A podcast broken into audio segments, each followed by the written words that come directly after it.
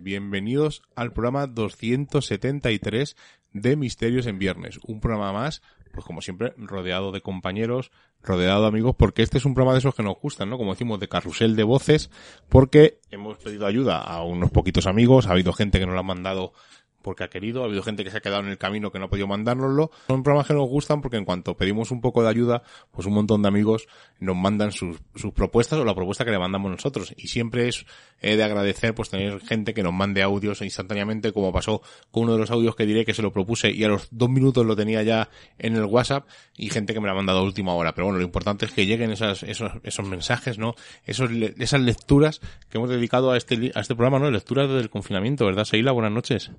Lecturas de la cuarentena, claro que sí. Muy buenas noches, Miguel Ángel. Muy buenas noches a todos.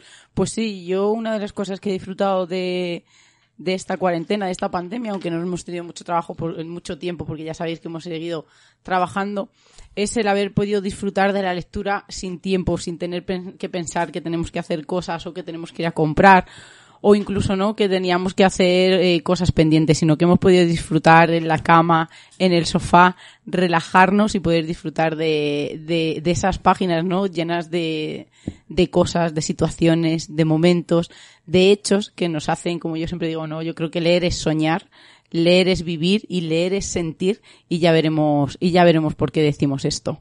También es verdad que he leído mucho menos de lo que hubiera querido. Sabéis que hemos pasado por un bache y yo soy muy sentimental, como vosotros sabéis, y no he tenido muchas ganas de seguir eh, pues centrada, ¿no? No que no tuviera ganas, sino que no podía estar centrada mucho rato leyendo y disfrutando, pero sí que es verdad que los ratos que lo he hecho lo he disfrutado como hacía muchísimo tiempo que no lo hacía.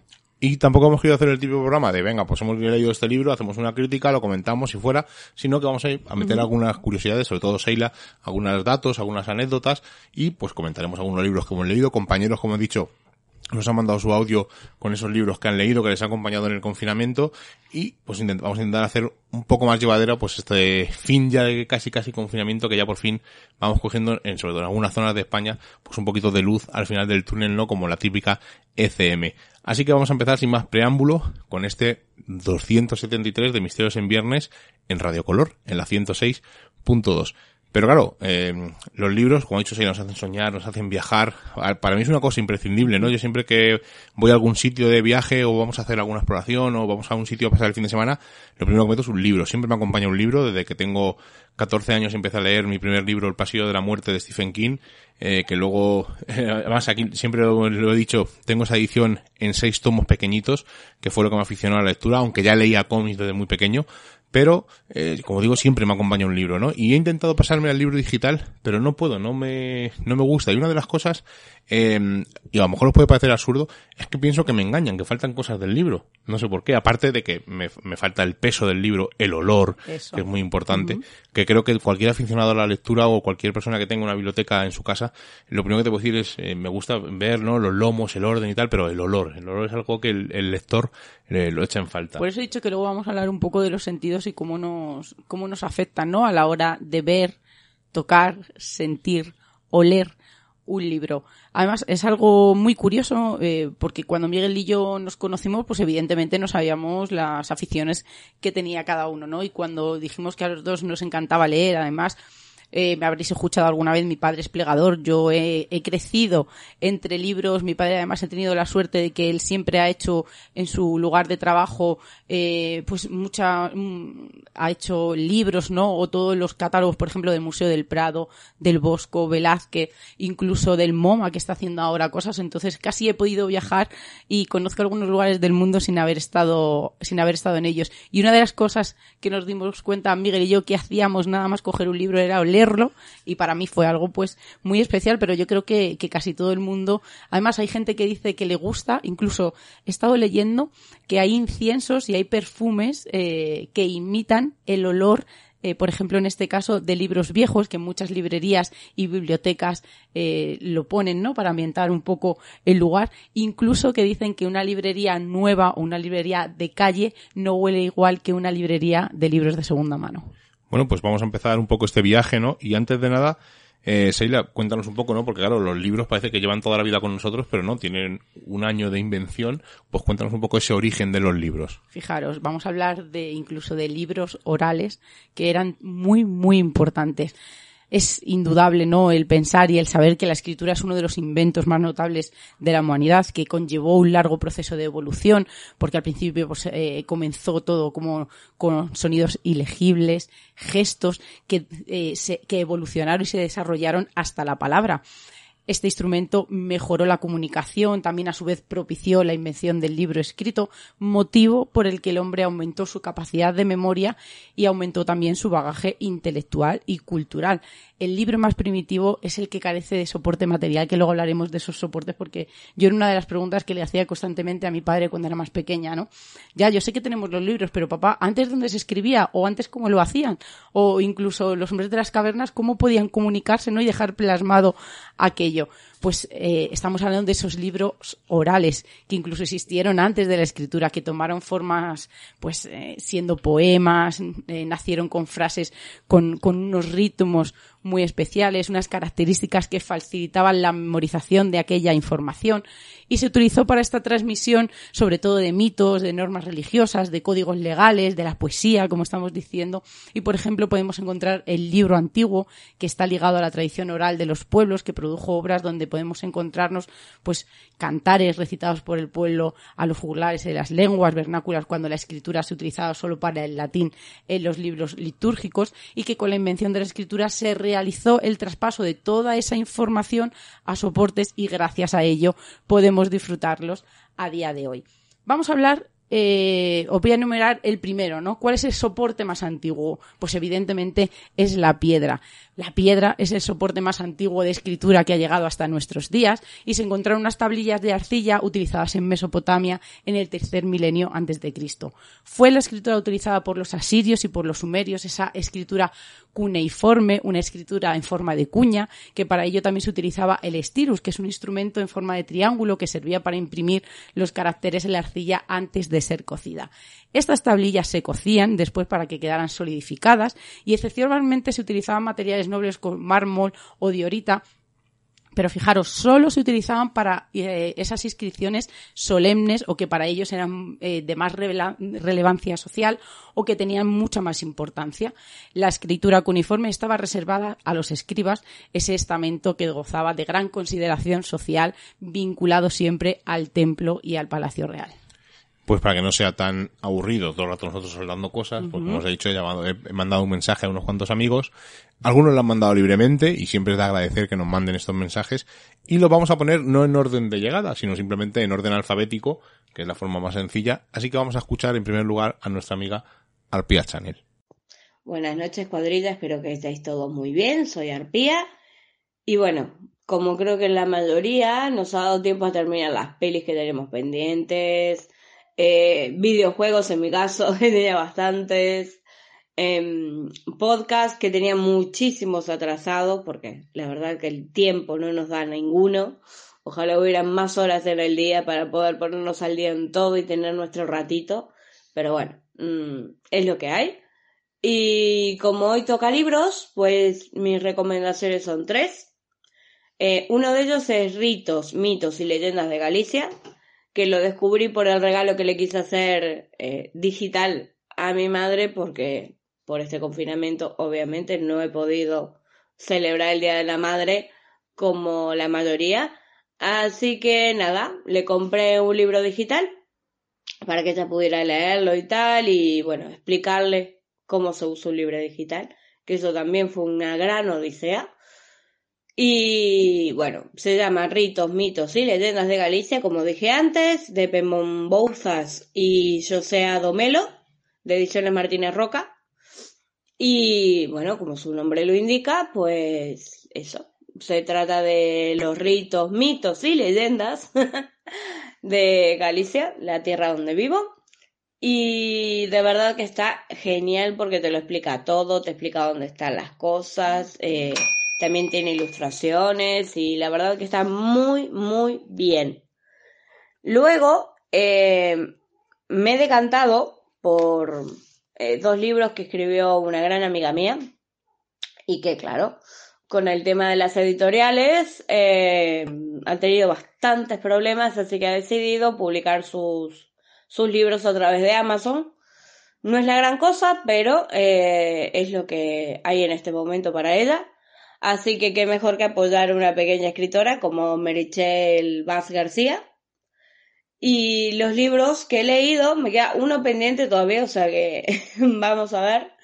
Está pendiente de entrega, y se llaman Al otro lado, que lo sacó hace bastantes años, pero bueno, lo publicó hace poco en Amazon. Y Al otro lado 2, que lo acaba de sacar el primero de mayo de este año. Y claro, quise releer el primero y seguir con el segundo, aunque no son correlativos, no hace falta leer uno para entender el otro. Y nada, mm, se quiso inspirar en las pelis y videojuegos de Silent Hill. Y todo pasa en un pueblo, en Hashland. Y bueno, la historia es así un poco tétrica. Em, bueno, tendrían que leerlo, está muy bien. Pues nada, cuadrilla, estas son mis recomendaciones. Espero que les gusten y espero que acabe por fin este apocalipsis y veremos qué pasa en el post-apocalipsis. Espero que tengan una muy buena noche y un saludo muy fuerte. Bendiciones para todos. Pues cogemos buena nota. Además hemos oído un ruido psicofónico microondal, yo creo, por el, por el tono. Pero bueno, pero más aparte, pues apuntamos los títulos y les echaremos un ojo, pues porque siempre son interesantes, aunque tenemos una pila brutal, pero siempre es interesante apuntar nuevos títulos. Y nuestra amiga Carmen de Devorado del Misterio también nos ha mandado un audio, así que vamos a escucharlo. Hola, queridos amigos y amigas. Espero que estéis todos muy bien y que este confinamiento no se os haya hecho muy largo ni muy pesado. Eh, hemos tenido bastante tiempo para dedicar a la lectura, a nuestras aficiones y a aquellas cosas que teníamos un poquito atrasadas, que vamos dejando para cuando tengamos tiempo. Pues ahora ha sido el momento de ello. Eh, a mí me ha dado por limpiar la casa de arriba abajo y hacer todas las chapuzas de casa que me faltaban. Aún así, he tenido también tiempo para la lectura. Mm, me ha dado mucho y me ha apetecido mucho mm, leer tebeos. Reconozco que no soy mm, eh, la aficionada típica del tebeo, soy una lectora ocasional es más, todavía les llamo tebeos, aunque ahora les dicen cómic y novela gráfica. Para mí siguen siendo tebeos. Y no conozco, pues como todos los aficionados, eh, guionistas, dibujantes, evolución de los dibujantes, de los guiones. No, no. Yo me acerco al, al tebeo, pues muchas veces por, por el personaje o por la, o por el dibujo de la portada. En este caso os traigo dos mm, que me han llamado mm, bastante la atención. El primero sería Las aventuras del undécimo Doctor Who, con un guion de Al e. Ewing y Rob Williams y un dibujo de Simon Fraser y Bob y Cook, o Cook se leerá mejor. Eh, es la típica mm, historia de aventuras del Doctor Who que, veíamos en la, en la televisión cuando éramos pequeños. Yo me imagino que lo que yo vi era una reposición, pero en esa época, como solamente teníamos dos canales, pues era lo que había. A mí me gustaba mucho y me acerqué por esta razón al, al personaje. No me ha defraudado, me he encontrado todos los, los tópicos que esperaba encontrar, su TARDIS, aquella cabina de, de policía, sus viajes en el tiempo, eh, sus, sus, monstruos, sus aventuras delirantes y, como no, su, su malo malísimo. El segundo que os quería traer en esta ocasión sería Aleister Crowley vagando por el páramo. Este es un más bien un formato de novela gráfica y está escrito por Martin Ice y ilustrado por Roy, Roy Stewart. El inglés no es lo mío, por lo que se ve. En este caso tenemos eh, un relato en el que los últimos días de la vida del, mago y ocultista eh, se sincera con un periodista para que, va a escribir una crónica sobre su vida. Eh, le habla de los pasajes más influyentes, eh, como fue su infancia, ese mm, padre tan autoritario, esa madre tan sumamente religiosa e integrista, em, sus mujeres escarlata, eh, sus hijos, sus viajes, eh, la Golden Dawn, su relación con el, con el poeta Yeats. Mm, habla un poco de todo, de lo que no nos va a hablar en ningún momento y el autor también nos hace una mención a ello, es sobre su etapa de espía. tanto en la Primera Guerra, sobre todo en la Primera Guerra Mundial, eh, pasa un poquito de puntillas y nos describe aquel símbolo de la V que, que hacía Churchill y que parece ser que era inspirado por el propio Alistair. Es una novela bastante interesante que me ha gustado mucho. Eh, el autor mm, recoge siempre, casi siempre lo más llamativo de lo que se decía en la época sobre él para darle pues más fuerza al relato, aunque él reconoce también que no todo es real, sino que muchas cosas son ha, escrito o ha, guionizado a partir de, de, bastantes bulos que se, que se escribieron sobre, sobre el autor. Son unos dibujos muy impactantes, muy llamativos. Es en blanco y negro, no, no, no tiene color y sin embargo consigue mucha atracción en, a la hora de dibujar y de traernos el universo de Crowley. Y estas son mis aportaciones para, para esta, este comentario bibliográfico. Espero que os haya gustado, espero que os encontréis bien, que sigáis bien y ánimo que ya nos queda menos. Lo estamos consiguiendo. Ostras, eh, veo Es que hablar de tebeos y, y, y, me toca mi vena sensible. Eh, yo, yo le sigo llamando tebeos. Además hay un podcast que se llama Tebeísmos de, una, de la tienda donde yo compro los cómics, que es Extra Comics ahí en Madrid y en la calle San Bernardo. Y ellos dicen que les gusta decir tebeos porque es una palabra que no se puede perder, no es una, una palabra muy castellana y es una cosa que no se puede perder. Pero vamos, eh, cómics, novela gráfica, que son los cómics un poco más de, de autor, vamos a decirlo, con tapadura, el manga, que es el japonés, el BD, que es el europeo. Hay mil formas de llamar al tebeo, pues con mil nombres distintos. El comic book americano de 24 páginas, y encima se habla del Aleister Crowley, al que es un personaje que todos admiramos dentro del mundo del misterio, admiramos por su historia, ¿no? Por su ocultismo, por sus cosas curiosas que hacía.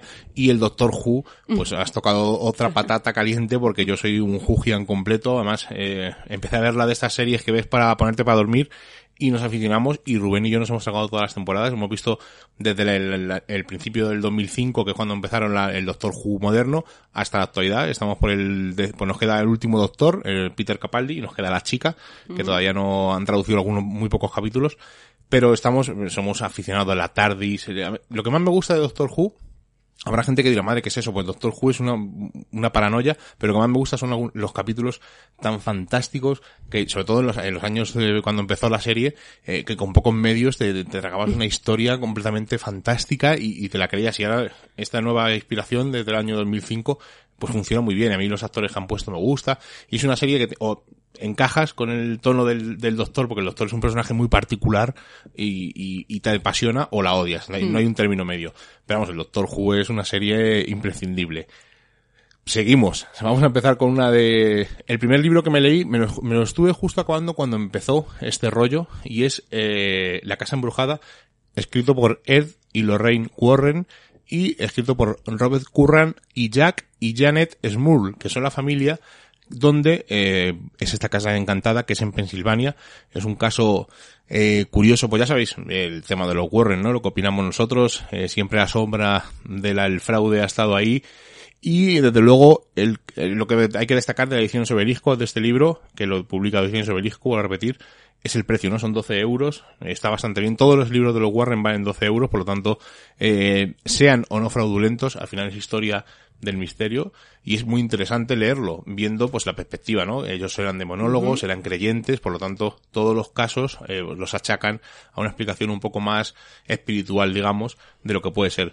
Pero, desde luego, el, este caso en concreto, este libro, este tercer libro publicado aquí en España, en la casa ocurre todo tipo de fenómenos y ya cada uno, pues, que se lo crea o no. Desde luego es una lectura entretenida, no se puede pedir más a este tipo de libros que son un mazo de antiguos, entonces claro, eh, la historia Claro. es la que es y cada uno pues cuando coge un libro de los Warren sabe lo que va a leerse, pero de luego es recomendable pues leerlo por el precio, de nuevo repito, 12 euros merece muchísimo la pena y son libros que entretenidos de leer y luego cada uno pues que saque su conclusión. Pero está bien, porque además yo creo que a todos los amantes del misterio lo que nos gusta es escuchar, ver, experimentar casos, casos, casos, casos. Y yo creo que estos libros son una recopilación de todo aquello que amamos y la representación de todo lo que andamos buscando, que sea de una manera u otra o lo interpreten de una manera que quizá tú lo hubieras hecho de otra manera, pues es, es totalmente loable. Además, a mí me gustan mucho leer estos libros que son muy antiguos porque vas viendo cómo ha, cómo ha ido evolucionando, cómo se han ido incluyendo nuevos métodos, nuevas técnicas, ¿no? Para, para desgranar todos aquellos eh, hechos o sucesos que quizá para ellos eran paranormales y para ti no serían ni siquiera anómalos en, Que a día cierto, de hoy. Por cierto, si siguen sacando los libros, yo seguiré comprándolos Sí, claro. porque creo que es una cosa que merece la pena tenerla en tu biblioteca y vuelvo a repetir, y más por ese precio. Bueno, pues seguimos escuchando a compañeros y ahora nuestra amiga Cristina nos manda también un audio de Devoradores del Misterio y vamos a ver qué nos cuenta. Hola, soy Cristina y soy una de las oyentes de Misterios en Viernes. Y el guante que habéis lanzado al aire es que qué libro recomendaríamos que hayamos leído durante esta cuarentena. Y a mí el que más me ha gustado, que creo que os puede interesar, son los archivos de Van Helsing. Los archivos de Van Helsing es un libro que está muy bien, que abarca la vida de Drácula desde la adolescencia del personaje histórico real luego cómo se transforma en ser sobrenatural hasta nuestros días. Y mm, la narración va por parte de Drácula y por parte de los distintos doctores Van Helsing. En la parte de la narración que co- coincide con lo que narró Bram Stoker, en lugar de narrarlo desde el punto de vista de Jonathan Parker, se narra desde el punto de vista de Drácula y recorre pues todos esos periodos de la historia, desde que existía el Drácula real hasta nuestros días. Y se va encontrando, con diferentes personajes históricos, viviendo peripecias, y a los amantes de Drácula de Bram Stoker, yo pienso que les iba a encantar tanto como me ha gustado a mí. Así que ahí queda dicha recomendación. Un saludo.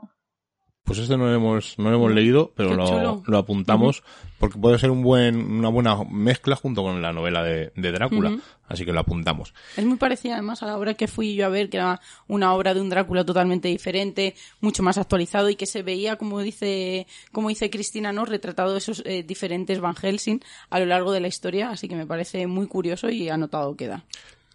Y quien nos ha mandado otro audio, además que fue el primero que me lo mandó, os he dicho que alguien me lo mandó el primero, nada más decírselo, fue nuestro amigo David Cuevas, así que vamos a escuchar qué nos recomienda.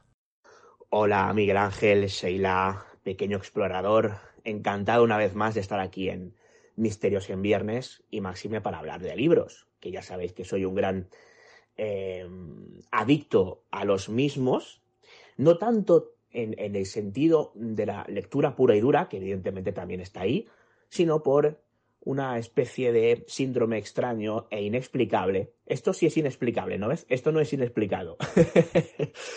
sobre eh, lo que respecta a su, eh, digamos, eh, recogida, recopilación y coleccionismo. Pero bueno, independientemente de esto, eh, vamos a, a bueno, pues, sucumbir a vuestra petición y yo os voy a comentar directamente el libro que me estoy acabando de leer, eh, ¿vale? Eh, porque el confinamiento ha dado, ha dado para mucho, y, pero este libro me parece que viene al pelo con vuestro programa. El libro yo ya había empezado a leerlo en su día, pero lo dejé un poco apartado eh, y lo recuperé. Lo recuperé, entre otras cosas, yo recuperé hace, hace varias semanas y no, no me lo he leído de tirón, voy picando poco a poco porque, bueno, pues la, la información que el libro ofrece, sinceramente, pues da precisamente para, para ello, ¿no? O, o, se, podríamos decir que mm, se presta, ¿no? A, la asimilación de, ciertas informaciones que ahí aparecen. El libro mmm, es una de las joyas escépticas en lo que respecta al misterio. hay cosas en las que estoy muy de acuerdo y otras en las que no. Pero bueno, también hay que leer mm, ciertas historias o ciertas informaciones que en ocasiones pues no van especialmente acordes a tu forma de ver estos temas del misterio. Me estoy refiriendo a un clásico de la talla de eh, un autor como Carl Sagan y el libro concretamente es El mundo y sus demonios.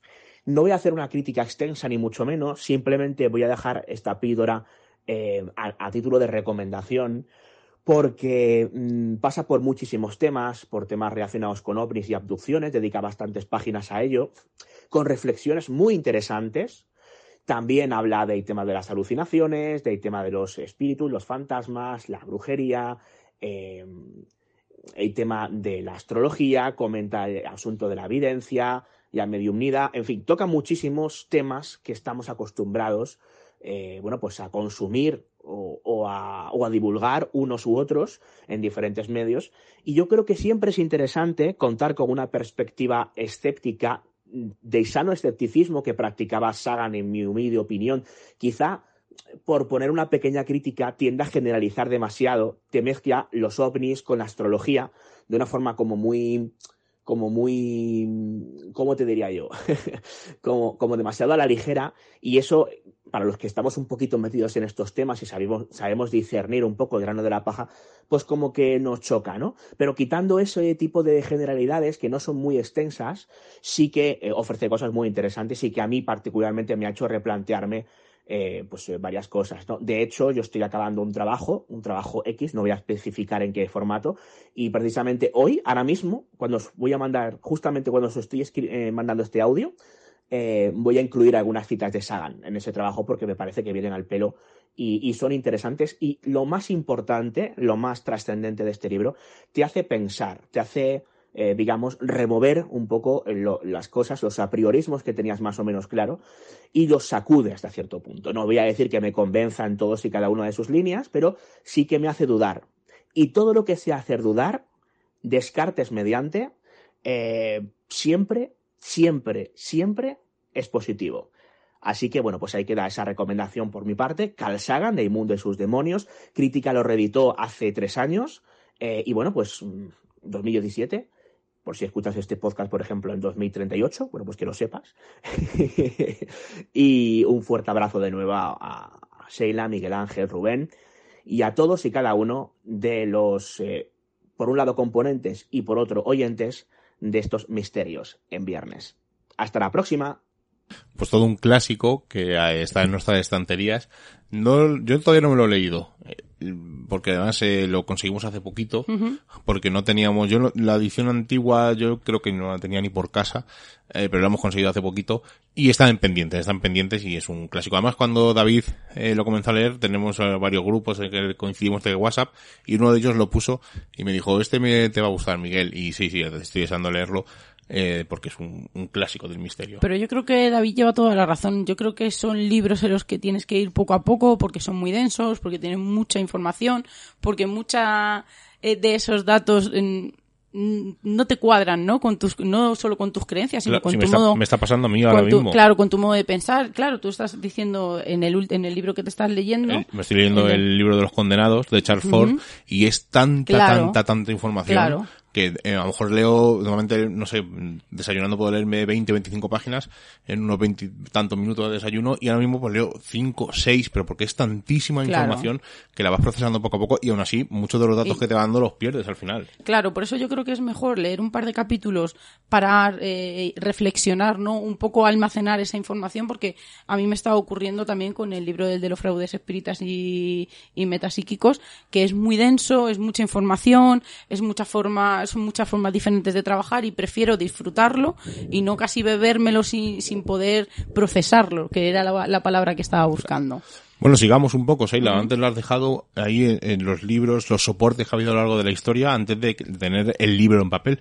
¿Qué soportes ha habido? Aparte de piedras, papiros, seguro que lo vas a nombrar ahora. Sí, claro, pues a mí es algo que, que, siempre me ha llamado mucho la atención y que siempre he querido saber un poco más, ¿no? ¿Cómo escribían antiguamente? O fíjate ahora, ¿no? Simplemente la tinta en los tickets, que a los dos meses tienes que hacer la fotocopia si te lo quieres guardar, ¿no? Porque aquello desaparece. Pues, ¿por qué a día de hoy no mantenemos restos, aunque no sean tan legibles como el primer día, de, de hace tantísimos años? Pues, por ejemplo, en China, en el segundo milenio antes de Cristo, los libros se hacían con láminas de bambú unidas con cuerdas y posteriormente la seda fue también utilizada como soporte de la escritura se escribía con la ayuda de pinceles y diferentes soportes fueron utilizados pues, a lo largo de los años, el hueso, el, bronce, la cerámica y fijaros, algo muy curioso que me ha parecido incluso en escamas o como por ejemplo en la India que se utilizaban las hojas de palma y tú bien has dicho, vamos a hablar de los papiros.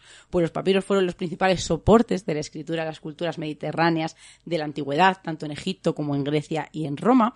Y en el antiguo Egipto, pues estas tablillas de madera o marfil fueron reemplazadas, reemplazadas perdón, por los rollos de papiro, que eran escritos con tinta, eran mucho más ligeros, mucho más fáciles de transportar y el papiro consistía en partes del tallo de la planta del papiro machacadas con martillos y unidas entre sí por medio de golpes. Para ellos necesitaban que las fibras estuvieran húmedas.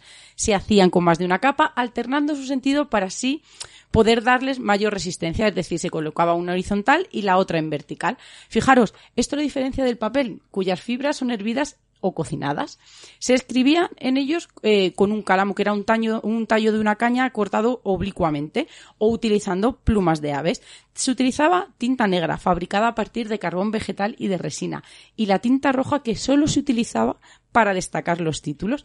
La escritura de los escribas egipcios se denomina hierática o escritura sacerdotal que a diferencia de la escritura jeroglífica dispone de unos signos mucho más simples adaptados a la escritura manuscrita y esos jeroglíficos solían grabarse en madera o los muros de piedra.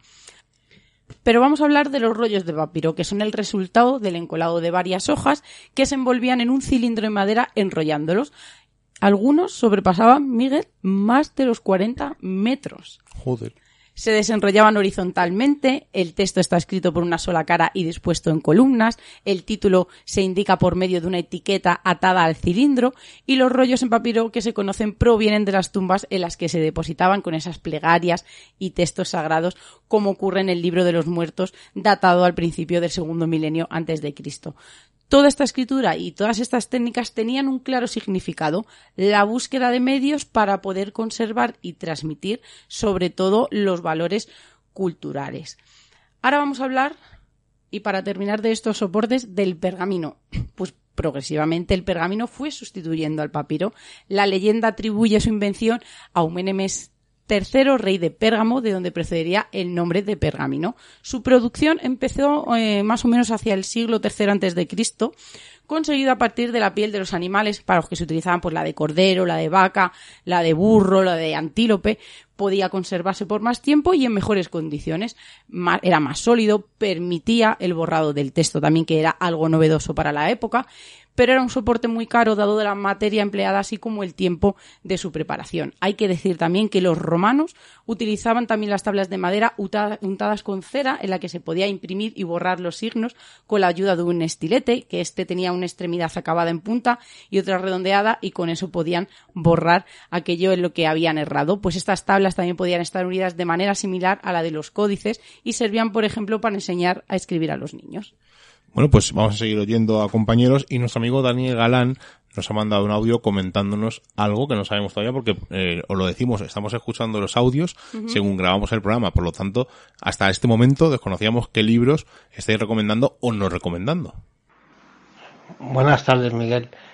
Eh, como te muestro en la imagen, eh, ahora estoy bueno, leyendo el libro de 50 lugares embrujados de Madrid de Juan Miguel Marsella para cuando podamos movernos un poquito más libremente, ir a visitar a unos sitios que desconocía que tenían leyenda.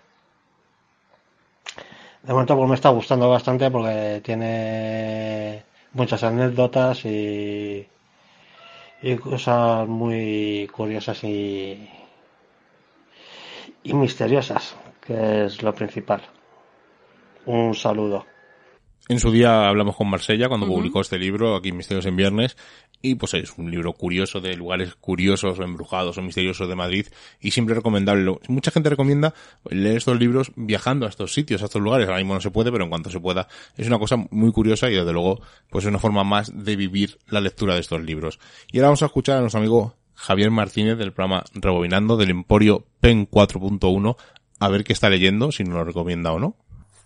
Hola, soy Javier Martínez del programa Rebobinando y os voy a hablar del libro que he leído estos últimos días.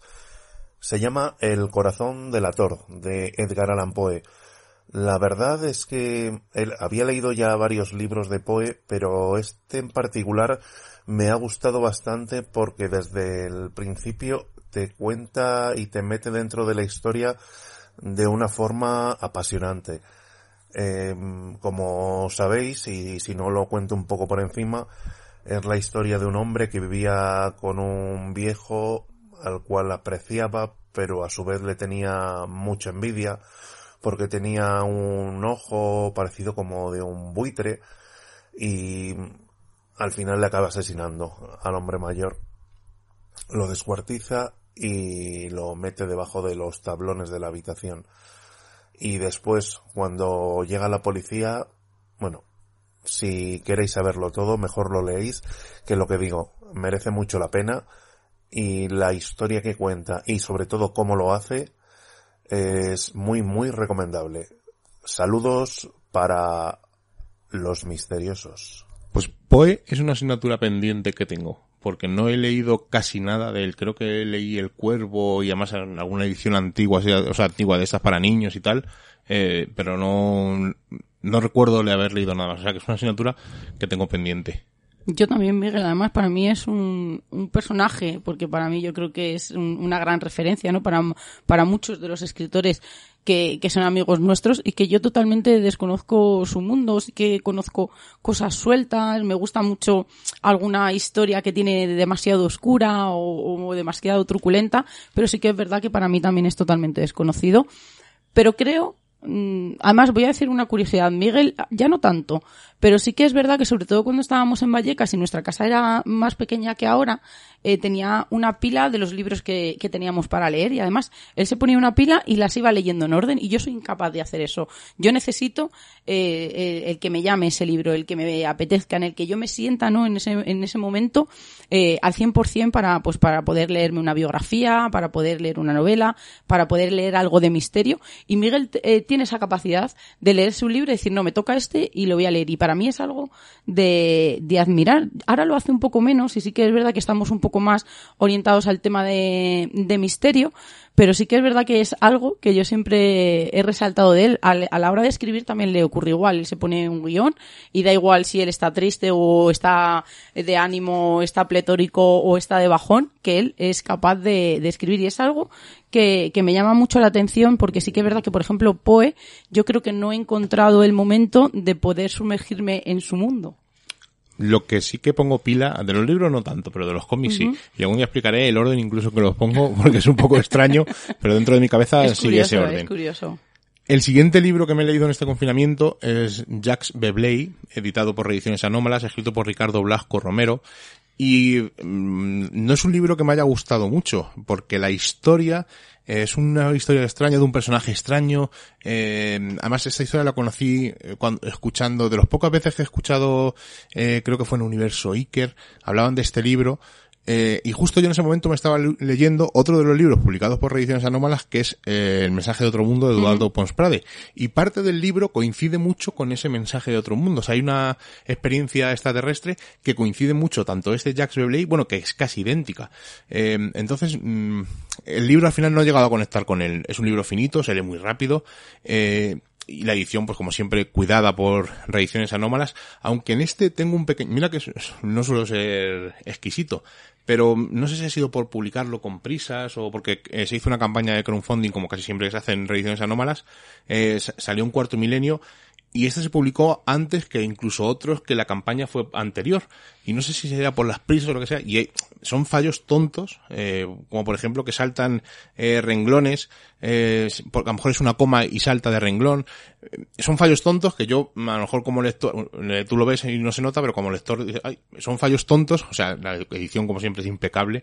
El trabajo que hace Pablo Vergel con reediciones anómalas es, es sensacional y de hecho tenemos casi todos sus libros pero eh, no me ha gustado la historia. O sea, al final eh, no sé si es una historia real o no. Lo, eh, juegan un poco con ese tono, ¿no? A lo a lo Benítez, ¿no? Si la historia es real o no. De eso incluye fotos de este señor, del Jacques Beblay.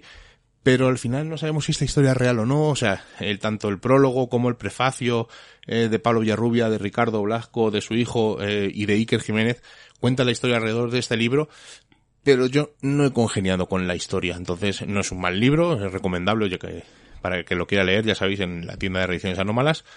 Pero a mí debe ser que me ha recordado mucho al mensaje de otro mundo de Pons Prade porque parte, la parte final coincide muchísimo con esa otra historia. Quizá el otro tenía muy reciente, hay que decir que la portada es brutal, es chulísima, pero sí que es verdad que entre que no es un tema que te llame mucho la atención, que quizá no has conectado mucho con esa historia porque te sonaba a otra diferente y casi te ibas adelantando a lo que iba a suceder, y sí que es verdad que, que Miguel Raro es que diga, uff, este libro no se me está haciendo cuesta arriba. Sí, bueno, este que estoy leyendo ahora es tan denso que se me está... Pero es porque Pero es no denso, por no, porque no me guste. claro. Bueno, sigamos escuchando a compañeros porque eh, Javier Mogur de Hijos de la Niebla nos ha mandado su lectura. Buenas chicos. Durante este tiempo de confinamiento, en lo que se refiere a la lectura, me he dedicado a releer la Biblioteca Básica de los Temas Ocultos, de Jiménez del Oso. Es una colección que tiene ya unos añitos. Consta de 24 tomos de unas 150 páginas cada uno, pero que nos da una muy buena base sobre diferentes temas del misterio. Desde la ufología, hipnosis, espiritismo o incluso el culto a Satán. Para mí un referente indispensable. Sin rodeos y yendo directamente al meollo. Muy recomendable. Un saludo a todos y que este tiempo de confinamiento acabe pronto. Pues todo un clásico, ¿no? Esta biblioteca que nosotros, por cierto, no tenemos. Tenemos la biblioteca de espacio y tiempo, pero esta no, no- nos falta y esperemos subsanar este error, aunque se me viene un poco mal en un futuro. Porque son, como ha dicho, 24 tomos, 150 páginas, nada, es fácil de leer y ocupa poco sitio, así que en un futuro no descartamos. Y como igual que el cometa Halley vuelve de, de vez en cuando, el siguiente compañero ha vuelto después de varias semanas y nos va a contar un libro que nosotros hemos leído y hablamos con su autor.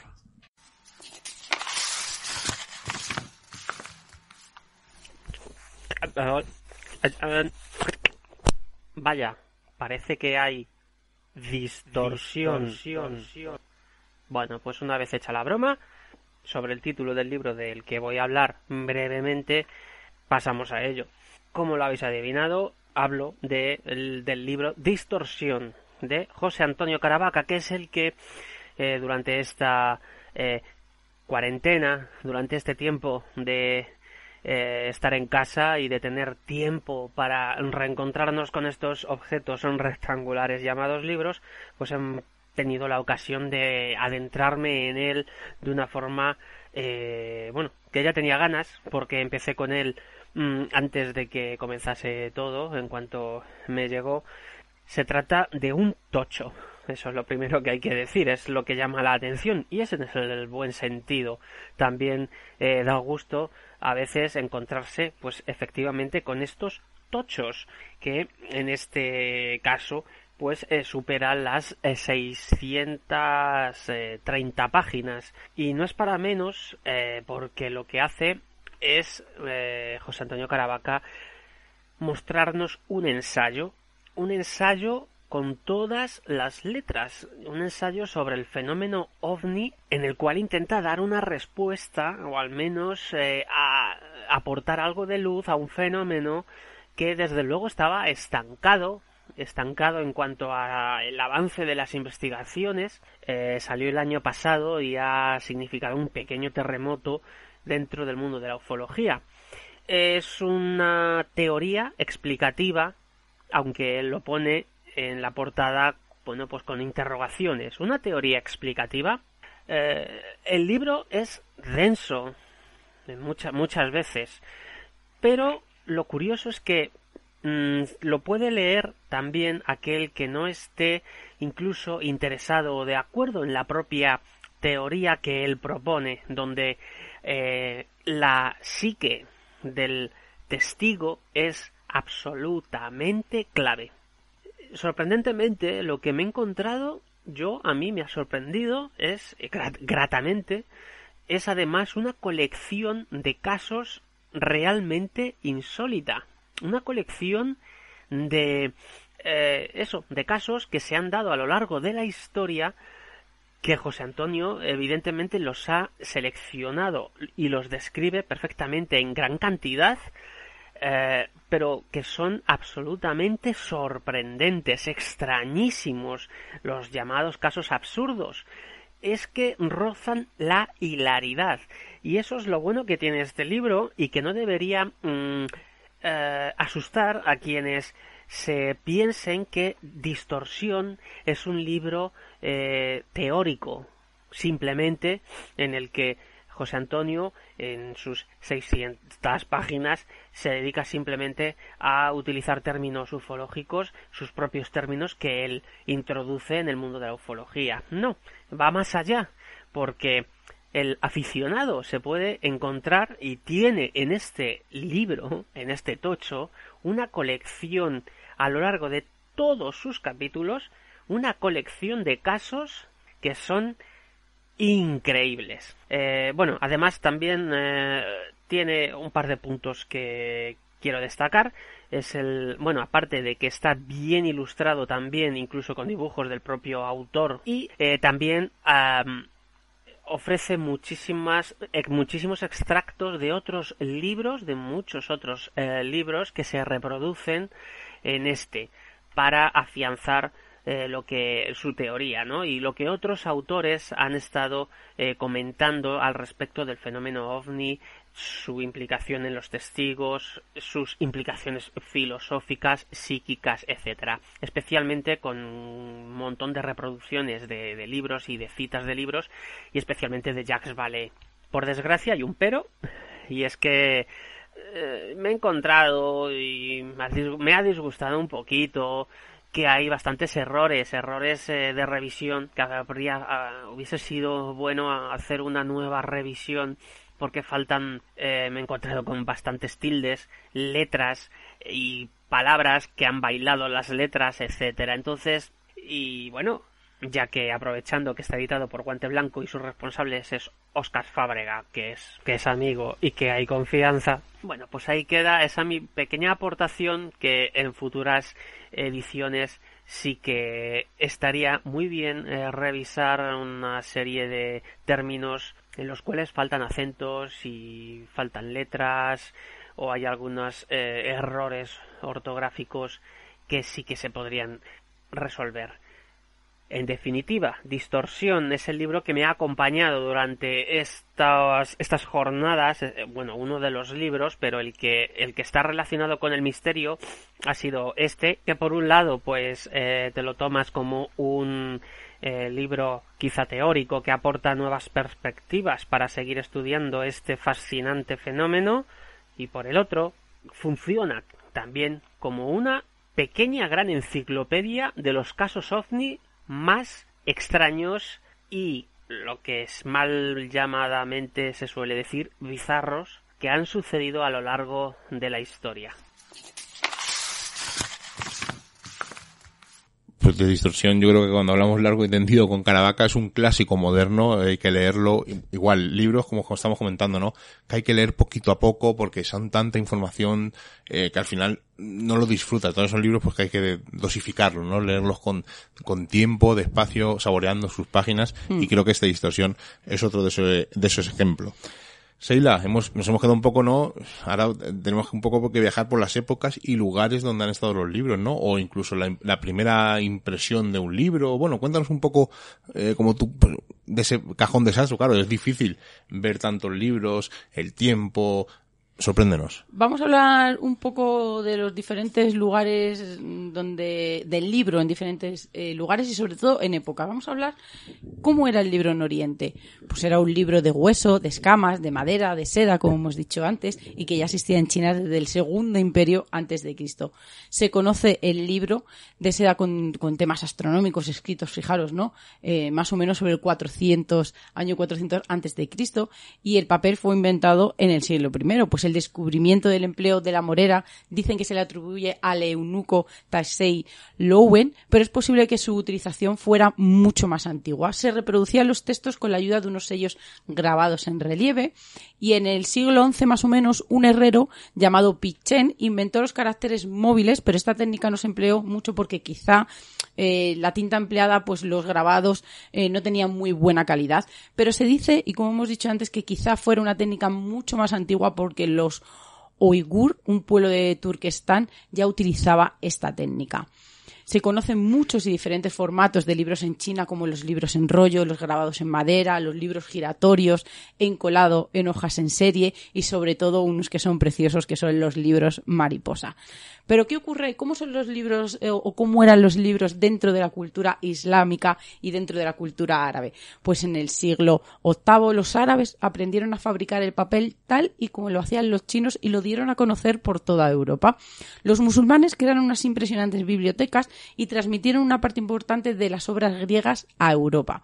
El volumen eh, es enrollado, es una de las técnicas, un soporte que ellos utilizaban y que siguen utilizando, que es eh, enrollado alrededor de unos cilindros de madera, que no permite más que un uso secuencial, que se está obligado a leer el texto siguiendo el orden en el que ha sido escrito.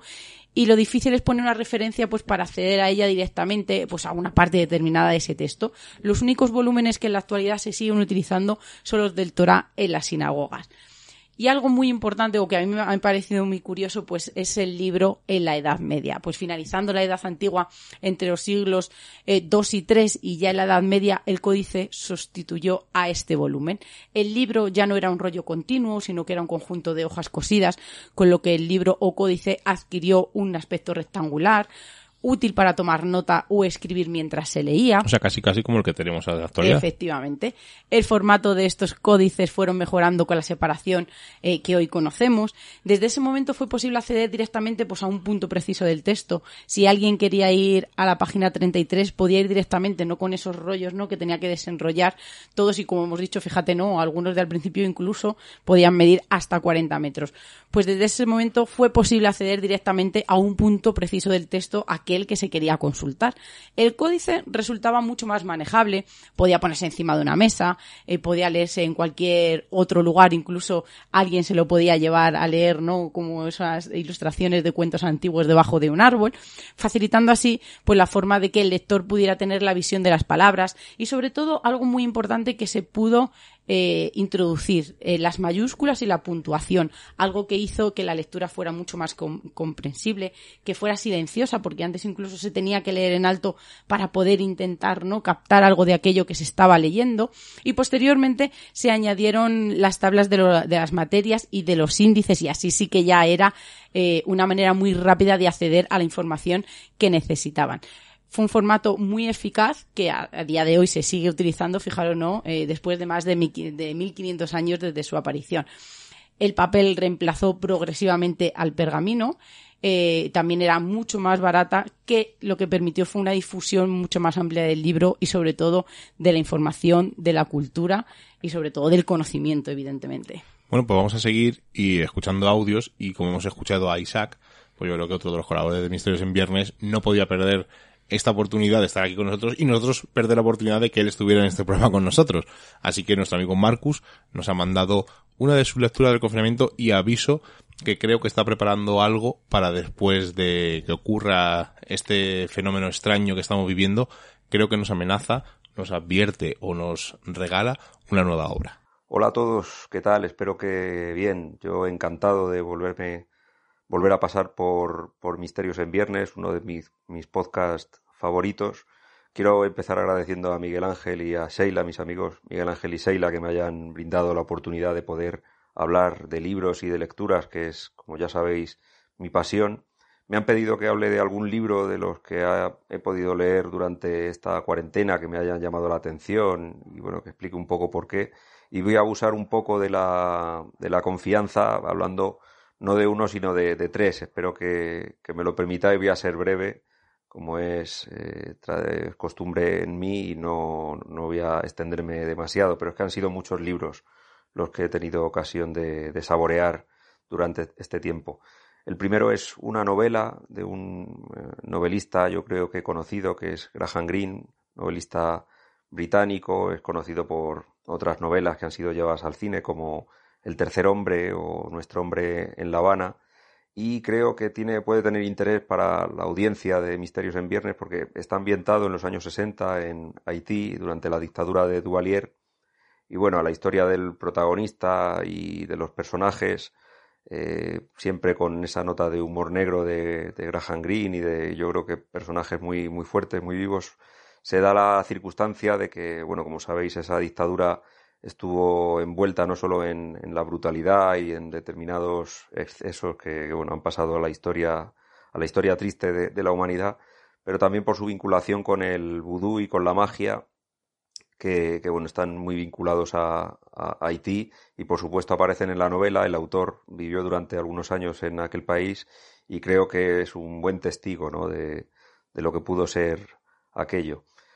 El segundo libro es un, es un ya es un ensayo, eh, lo estoy leyendo en inglés, pero sé que hay una traducción en español, viene a ser algo así como A hierro y fuego, es de un autor británico también, se llama Sian MacLean, si alguien está interesado puedo escribirlo, que creo que escrito se, se, entenderá mejor si alguno está interesado en buscarlo. Y es un, tratado sobre violencia y guerra en, en, la Edad Media, que no he terminado todavía, pero me, me está interesando bastante, está lleno de, datos muy interesantes y tiene, bueno, por lo menos de, lo, lo traigo aquí porque hay una palabra que, que aparece en el libro y que no sé si es inventada por el autor, no he investigado, pero ya me la he apuntado porque creo que voy a utilizar bastante. Es la palabra cronocentrismo y hace alusión a, a bueno, ese, esa forma de, de, bueno, de, desde un punto de vista moderno ver el pasado, ver las épocas pasadas con, con como por encima del hombro, ¿no? Sin, sin tener en cuenta que posiblemente aquellos hombres que vivieron en tiempos pasados eran hombres como nosotros y tenían los mismos defectos y las mismas virtudes únicamente que vivían en, en otra época. ¿no? Me quedo con el libro por eso, aun, no habiéndolo terminado, creo que ya forma parte de, de mis libros favoritos o mis libros de, de referencia y de bueno de, tenerlos en consideración por ya simplemente por, por que haya aparecido esta, esta palabra. Y por último, el último libro que quería hablar, porque también ha sido me ha aportado bastante durante la cuarentena. Es de otro británico también, un hispanista, se llama Hugh Thomas, historiador. Es un libro, se titula eh, Tratado sobre historia de la trata de, esclavos. Es una historia sobre la esclavitud, una historia también, un ensayo de un fenómeno que, que bueno, a pesar de, ser un pilar fundamental de nuestra civilización y desde luego del mundo occidental y de, eh, bueno, del sistema económico que vivimos y demás, es un tema como tabú que, del que no se habla demasiado, incluso en la, cuando se escribe una, una historia del mundo, una historia de Occidente, es un tema que pasa como de puntillas y no se habla demasiado de él, y sin embargo, como demuestra este libro, fue bastante importante, posiblemente todavía lo siga siendo, porque hay un chip dentro de nosotros que sigue eh, en el que sigue apareciendo la esclavitud, aunque no nos demos cuenta. Y, por supuesto, bueno, a nivel económico y a nivel humano, es algo que no, no debemos olvidar, que estuvo allí y que, que sigue ahí un libro interesante, desgarrador por momentos y por algunos datos que aparecen, que, que bueno, creo que también merece la pena leer y que también va a ocupar un lugar de honor en mi estantería. Y bueno, eh, como decía al principio, espero que estéis todos bien y que nos sigamos viendo durante mucho tiempo. Espero que nos veamos y nos escuchemos pronto. Un saludo y, un abrazo muy fuerte. Pues como veis es un programa para ir tomando nota porque muchos de estos libros eh, seguro que en un futuro alguno de los que estamos oyendo, incluso nosotros los rescataremos para leerlos porque yo hay muchos de los que estáis nombrando que no los he leído. Y como veis Marcus pues es un es, selecto, es un lector gourmet. Ya habéis visto esos tres libros que he seleccionado y eh, los hemos apuntado los tres porque seguro que en un futuro no los descartamos leer y dentro de poco, ya os lo he dicho, Marco volverá por aquí por el programa, aparte de con, cuando nos mande su sección, cuando él puedamente pueda, para contarnos esa nueva criatura que va a salir en breve. Y ahora nuestro amigo Carlos Dueñas nos manda una recomendación. Ya sabéis, Carlos Dueñas es el presentador del programa Tondi, todo nos da igual, donde es un magazine, eh, toca todo tipo de cine, misterio, enigmas, y ahora está haciendo una cosa muy curiosa y participamos en uno de sus programas, en el 50 concretamente, que durante esta cuarentena está haciendo el Tondi Today, que todos los días hace un pequeño programa de, eh, un pequeño podcast que lo emite por Edenex, donde habla con algún compañero, bien sea del misterio, del cine, futbolista, deporte, etcétera, para hacernos un poco más amena esta, este confinamiento. Así que, si ya sabéis, eh, si podéis rescatar eh, tanto el programa que estuvimos nosotros como todos los demás, creo que van cincuenta y tantos programas ya, eh, o sea que es un, un, trabajo encomiable aparte de su programa semanal. Por lo tanto, todo nos da igual, es un programa magazine de variedades, ¿no? Como nos gustaba decir antiguamente, que podéis rescatar y desde luego pasar un buen rato. Así que vamos a ver qué nos recomienda Carlos. Buenas noches, queridos amigos de Misterios en Viernes y bueno, gracias a, a Ángel Linares y Shira Gutiérrez por permitirme compartir eh, la lectura que estoy haciendo ahora durante la cuarentena. Bueno, he hecho varias, pero bueno, tiempo ya sabéis que no tengo mucho porque estoy haciendo un programa diario con el Todo Nos da Igual, como ya sabéis. Y me gustaría mm, aconsejar un libro que, bueno, he vuelto a leer, un libro de una autora que conocí hace muchos años, porque hicimos una adaptación para un guion de una película, de uno de sus libros. Eh, me refiero a Lolita Bosch. Eh, ella es una catalana que vivió durante muchos años en México y el libro es La persona que fuimos. Es un libro cortito, de bolsillo prácticamente. Y este libro, la verdad es que me, uf, me tocó mucho la fibra a mí porque es un libro quizás contado en primera persona. Mezcla, bueno, ficción con autobiografía. Y se nota. Se nota en, en muchas frases que, que va como repitiendo insistentemente durante el relato, ¿no? Y repitiendo incluso en el mismo párrafo. O sea, que no hace falta que, que sean frases recurrentes de los personajes, ¿no? Y es un libro que habla de, de, de todo el proceso de una ruptura, una ruptura amorosa, cuando dos personas se han querido mucho y por lo que sea termina la relación y bueno, tampoco es que hayan terminado fatal y bueno, rompiéndolo todo, sino que han terminado la relación porque el amor se acabó, ¿no? Sin embargo, cuando se han querido de verdad dos personas durante el paso de los años pueden compartir incluso experiencias con otros amantes, con otros amigos y pueden quizás entenderse mucho mejor explicándose intimidades que ni el mejor de sus amigos entendería y a lo mejor también hay momentos en los que están en una cena con, con, diversos compañeros, uno, uno está en una punta, el otro está en la otra punta y de repente alguien dice una frase que no significa nada, es una frase, pues bueno, una conversación, parte de una conversación, y quizás para ellos dos, por un motivo personal que sabemos nosotros los lectores, de repente se miran y conectan, ¿no? Y se dan cuenta de que, de alguna forma, esa relación era en sí mismo una unidad, una persona. De ahí el título de la persona que fuimos. Un libro recomendadísimo, maravilloso de Lolita Bosch, insisto, editorial Mondadori. Eh, y bueno, esa ha sido mi, mi recomendación. Quizás no sea la más eh, optimista ni, porque a ver, repito, eh, no es un libro, no es un libro mmm, dramático sobre las relaciones. Es más, tiene mucho sentido del humor. Creo que le quedó esa especie de, eh, de espíritu mexicano a Lolita, los años que estuvo allí viviendo, además se nota mucho, ¿no? En los detalles que cuenta. Y eso ha sido mi recomendación, queridos amigos, la persona que fuimos de Lolita Bosca. Gracias y buenas noches. Al final hacer estos programas es un, es un problema porque nada más que hacéis recomendarnos libros que habéis leído y todos nos parecen interesantes y al final llevamos una lista de libros que cuando vayamos a toda colección y miremos precios, toda colección, eBay, eh, Amazon, pues es, al final es una locura. Pero bueno, hay que seguir. Encima no os quejaréis eh, los que nos pedís que nos pasemos de duración porque no llevamos ni la mitad del programa y ya hemos pasado la hora. Ya sabíamos que se nos iba a hacer un poquito más largo de lo normal. En cuanto comenzamos a tener la idea, ya estábamos convencidos de que nos íbamos de hora. Qué chulo lo que ha dicho Carlos. Además, hay mucha gente que no está tan acostumbrada a leer o que no es un, una lectora o un lector asiduo, que no entiende por qué a veces, en algún momento de nuestra vida, volvemos a releer algo o un libro en este caso, ¿no? Que ya hemos leído. Pues es que, es que eso es un, es un problema. Claro, pues- porque pues a mí me encanta. A mí me- pero me pasa mucho con el, me pasa más con el cine. El cine vuelve a revisionar, de hecho, estoy viendo otra vez Misión Imposible y ayer, ayer acabé Misión Imposible 4 y me emocioné igual que me emocioné en el cine y, y, y me asombré en las mismas escenas que me asombré en el cine. Por lo tanto, eh, funciona perfectamente. Es una película, eh, como decía el hematocrítico, son películas a reivindicar y yo creo que no hace, no hace falta casi reivindicarlas porque son pero clásicos los, de acción. pero con los libros pasa Exactamente sobre todo igual. con sagas hay gente que vuelve a repetirlas por ejemplo yo tengo un libro que leo muchas veces que es eh, La casa de Bernarda Alba me da igual verlo en teatro no ver de teatro me da igual verla en, la, en, en serie vamos en la televisión me da igual leerlo yo creo que, que es algo que pero te digo que porque hemos tenido esta conversación con gente no entiendo no cómo volvéis a leer un libro volver a leer viven cuando por ejemplo eh, pudimos entrevistar a, a Coche no que para mí era algo impensable la primera vez que abrí esas páginas ese fin de semana en casa de mi abuelo que fue el primer libro que me leí sin que me obligaran el pensar que algún día podía entrevistar a, a, que- a uno de los supervivientes no de aquel libro que yo estaba leyendo.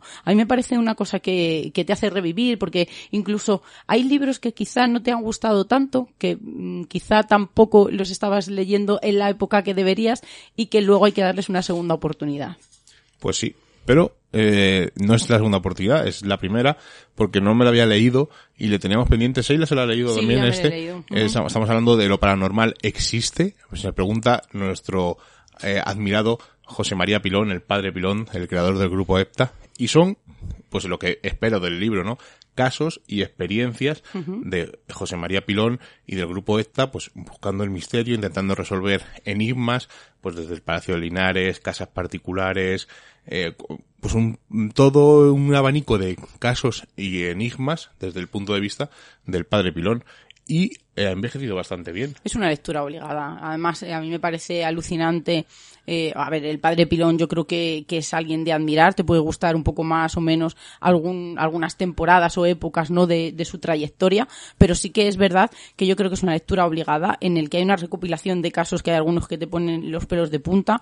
Otros que, que los has vivido o escuchado más veces, ¿no? Parece que, que esta historia me suena, como decía Miguel, de, del libro, ¿no? De, de Pablo, pero sí que es verdad que, que no se puede negar que son casos que a día de hoy, aunque los hayamos leído o escuchado mil veces, nos siguen interesando. Eh, el punto de vista de, de la creencia desde la fe, que quizá no coincida con el tuyo, pero que ahí está, ¿no? Yo creo que, que es muy respetable. Y sobre todo algo que a mí me admira, como por ejemplo el Padre Amor, el Padre Pilón, eh, ha venido gente, ¿no? De cualquier parte del mundo, ha, ha- ha levantado ese teléfono, incluso se ha presentado en su despacho pensando que tenía un problema, pensando que le ocurría algo que no tenía explicación y que necesitaban esa ayuda. A mí me parece algo brutal y yo creo que, que lo paranormal existe, debería de estar en, pues en cualquier el cabe- sí, biblioteca. y, en, y en el cabecero de la cama, sí. Eh, publicado por la colección en la colección esotérica dentro de la editorial Temas de hoy. Es muy fácil conseguir en toda Dime colección. de qué año es, solo por Del curiosidad. 96. Porfi. Ujú. Pues mira, fíjate, pensaba que era un poco más antiguo. No, es la edición que yo tengo es del, del 96. Por lo tanto, es es súper sencillo de conseguir y creo que, como ha dicho Seila, debería estar en todas las, en todas las bibliotecas. Vamos a escuchar a dos amigos, primero a uno y luego a otro, aunque los dos comparten, y yo formo parte de ellos de vez en cuando cuando mando mi sección de Misterio Pixelado, a Hombres de Negro. Y estoy hablando de Alberto Johnny. Hernández y Jonathan, Johnny BL, mejor dicho, más que Jonathan, Johnny BL. Así que vamos a escuchar a Alberto qué nos recomienda.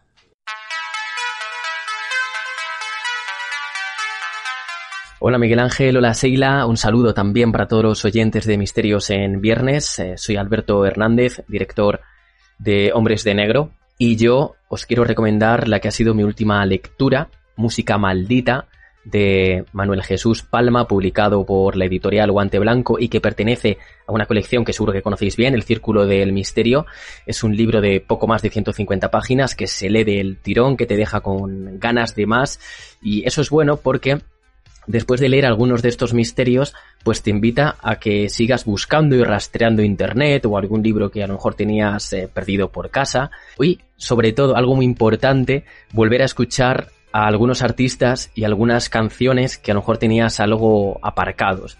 Manuel Jesús no solo nos habla, por ejemplo, del mítico y célebre Club de los 27, que es de sobra conocido por todos, sino que también eh, nos habla, por ejemplo, de una canción que incita al suicidio. Después de leer el capítulo hay que ir a buscarla en, en YouTube porque veremos que, bueno, que hay muchísima leyenda en torno a, a ella. También eh, nos habla de tratos con el diablo, el satanismo, eh, como no, las leyendas en torno a, a los Beatles y algo muy interesante que además eh, habla del Inner Circle, que son unos metaleros, o eran unos metaleros de, Noruega, escandinavos, que la liaron bastante en la década de los 90 y que además hay una peli que se llama eh, Lords of Chaos.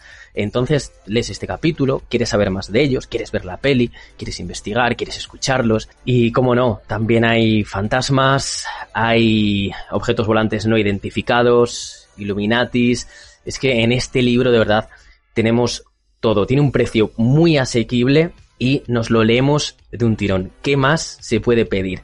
Y después, eh, ya me voy a despedir, pero estoy leyendo eh, dos libros a la vez que no me gusta hacerlo, pero bueno, me, han podido las ganas. Uno de ellos es de Demonología de David Zordaz, un libro de la década de los 70, que bueno, lo explica todo desde el punto de vista histórico, los demonios desde Babilonia hasta la actualidad, pero pasando sobre todo por ese periodo de, de la Edad Media, desde un punto de vista, vamos a decir, algo escéptico.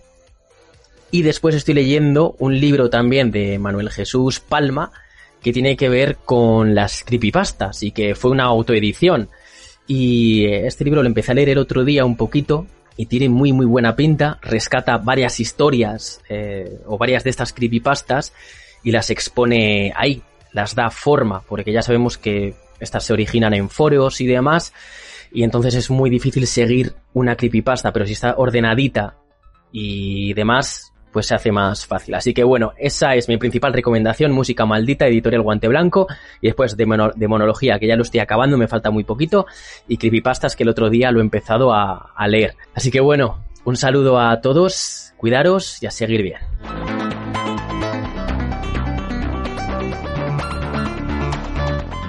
No lo hemos leído, pero no. la colección me suena de algo. No sé por qué. De algo. Algo me suena. No lo hemos leído. Hay muchos, en la, ya sabéis que es uh -huh. en el guante blanco, en la colección Círculo del Misterio, hay casi 19 títulos. Creo que el último es el de Atenea frente a Isis, que es el que comentaré luego un poquito más adelante. Pero hay 19 títulos, habla de todo. Pues habla de, hay un antimanual del investigador, música maldita, de Coco, eh, vamos, de, de Gilgamesh a Coco, que habla de, la, de la inmortalidad, eh, el, el, preámbulo a distorsión, o sea, eh, la tierra hueca, hay un montón de temas, precios económicos y encima por 12 euros tienes sí. casi todos los títulos y encima pues te lo mandan a casa desde la editorial, o sea que yo creo que es un, un imprescindible. Tanto este, música maldita, como casi todos de la colección de Círculo del Misterio. Vamos a escuchar qué nos ha contado Johnny Vele, porque le hemos nombrado y al final no, no nos ha dicho qué ha leído.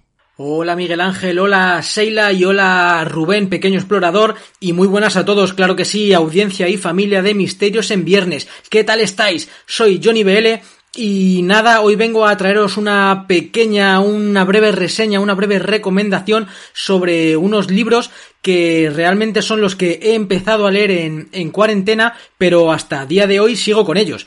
Vale, no voy a trataros en el día de hoy eh, unos libros muy muy densos, muy especiales, que sean mucho de pensar, ¿qué va?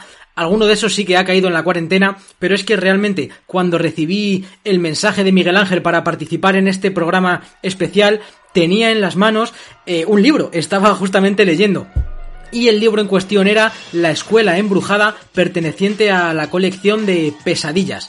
Pesadillas que en inglés sería Ghost Booms y en Latinoamérica se tradujo como escalofríos.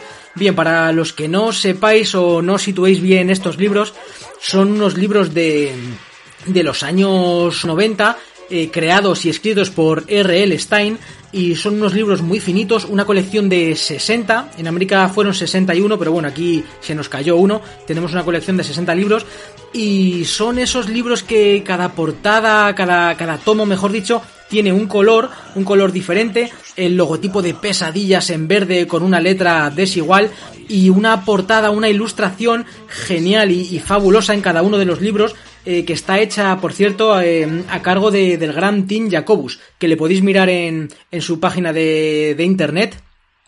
Y tiene ahí todos los diseños.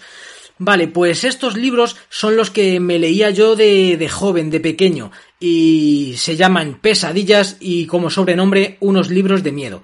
Vale, pues mm, realmente estos libros no daban miedo, pero cuando yo era pequeño, cuando tenía 10, 11, 12 años, fueron los primeros libros con los que comencé a leer. Y entonces a mí me gustaban esas historias creepy, truculentas, que luego en verdad nunca moría nadie ni nunca pasaba nada, porque son libros eh, pensados para un público infantil, pero bueno, eh, yo los devoraba. A día de hoy tengo la colección prácticamente completa, me faltan algunos, y justamente lo que os decía, esta cuarentena he estado aprovechando para releerlos porque en mi canal de, de, YouTube estoy haciendo semanalmente los viernes de pesadillas, que es que cada viernes eh, estoy subiendo la, la, crítica o bueno, el resumen, mejor dicho, el resumen de, de un libro que, que me proponga, bueno, la audiencia. Entonces, me gusta mucho porque son unos libros que, leí, ya digo, cuando tenía 10, 11, 12 años y los guardé en el trastero y ahora lo, en, este, en esta época de cuarentena he decidido sacarlos. Cada semana hago una encuesta y el libro que salga ganador o el libro que prefiera, que prefiera la audiencia, prefiráis vosotros, pues es el que me leo y luego los viernes pues lo, subo al canal y lo resumo. Así que me gusta mucho porque voy leyéndome un libro por semana, son libros muy facilitos, ¿vale? Si os ponéis en serio o si estáis acostumbrados a leer en un día, bueno, en un día digo, en, a lo mejor en una hora y media o en dos horas os lo habéis leído. Pero me gusta mucho esa sensación de repescar esa historia que leí de niño y claro, ahora me río, me, me, trae mucha nostalgia y son historias que tienen que ver con, con, todo tipo de terrores, desde muñecos asesinos, el muñeco Slappy, desde el hombre de las nieves, espantapájaros, eh, chicos invisibles, escuelas malditas, campamentos de verano aterradores, en fin, ya os digo que son 60 tomos, 60 historias, y todas ellas con ese regustillo creepy, pero pensados para niños. Así que yo recomiendo esta lectura y de hecho, bueno, ahora los pocos libros que me están faltando, que en mi colección los estoy adquiriendo a través de Wallapop. Me pongo en contacto con gente de Wallapop y son libros que, que la mayoría de las personas los venden por, por 2 euros, 3 euros, algunos 5 euros. Y bueno, pues poco a poco me voy terminando la colección y así me voy echando las semanas en, en la cuarentena. Me voy entreteniendo con, con, estos libros y también los estoy ya, los estoy limpiando, los quito el polvo y los estoy manteniendo a, medida, a medida que me los leo, perdón, los estoy manteniendo ya en mi estantería para el día de mañana pues leérselo a, a mi hija que yo creo que los va a disfrutar tanto como los disfruté yo, porque son historias que todas tienen que ver con, con chavales, con gente joven, y les pasan cosas cosas creepy, cosas aterradoras, así que yo creo que si los habéis leído de, jóvenes, pues quizás ahora estéis asintiendo con la cabeza y os estéis riendo porque son unos libros que gustan a todo el mundo. Aunque bueno, realmente a, a R.L. Stein le han criticado y le han dado mucha cera diciendo que él no es escritor, que él no sabe escribir, eh, que él se ha apuntado al carro de, de la fama que tuvo su, su portadista, bueno, pues en verdad os diré que sí, que no es una lectura muy elaborada, pero también os digo que es una lectura infantil, es directa y va para lo que va. Y sí, soy consciente también de que esas magníficas portadas rollo creepy adolescente han hecho muchísimo, pero muchísimo en su favor y para convertirle en, el escritor neoyorquino eh, más prolífico o que más libros ha vendido en todo el mundo. También tiene eh, los libros de la calle del terror, que bueno, fueron éxitos de venta, pero un poquito, un poquito por debajo de Pesadillas, y es que Pesadillas ha creado una marca propia. También podemos ver de, con la marca Pesadillas, Ghostbumps, podemos ver camisetas, podemos ver un montón de merchandising, unas películas que han salido ahora en el cine y películas antiguas, porque si indagáis un poquito, R.L. Stein ha hecho el guion o ha guionizado por lo menos cuatro películas también. Así que nada, no me enrollo más, simplemente quería recomendaros o rememoraros porque estoy casi seguro que la mayoría de vosotros conoce esta serie de libros de pesadillas y nada, os dejo que sigáis disfrutando de, del programa y yo me despido hasta la próxima vez que me requiráis amigos. Adiós.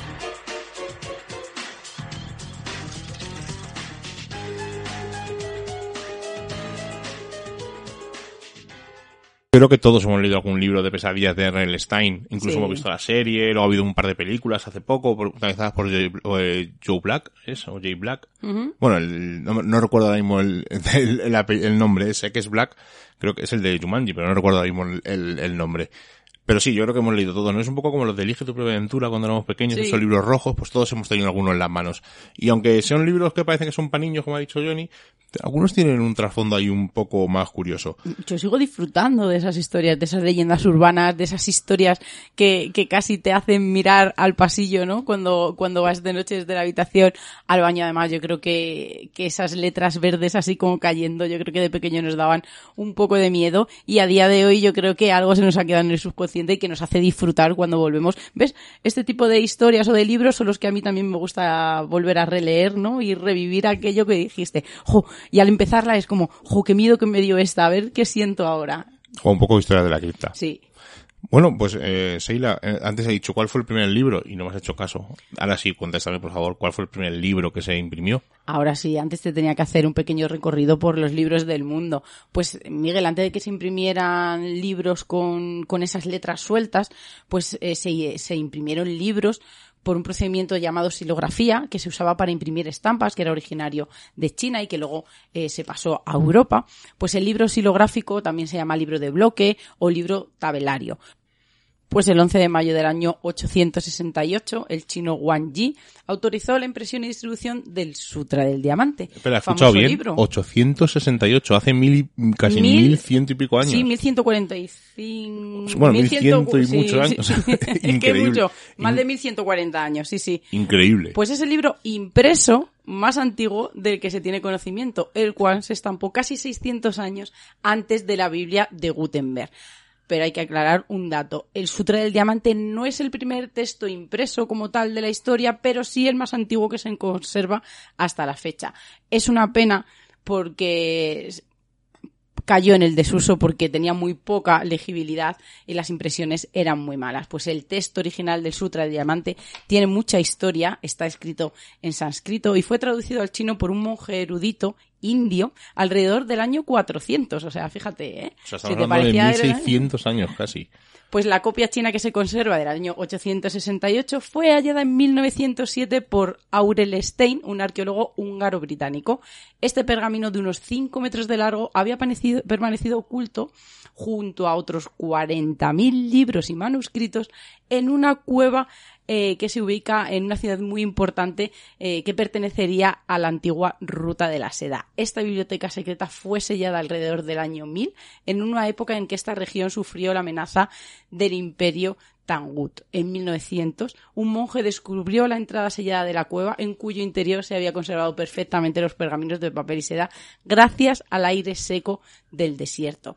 El libro tipográfico también es una invención china usada en el periodo de los Song, hecho con tipos móviles de madera que fueron sustituidos por caracteres hechos de arcilla cocida basada en moldes de metal, inventado por Pi Sen, y después lo sustituyó por tipos fabricados con estaño, madera y bronce.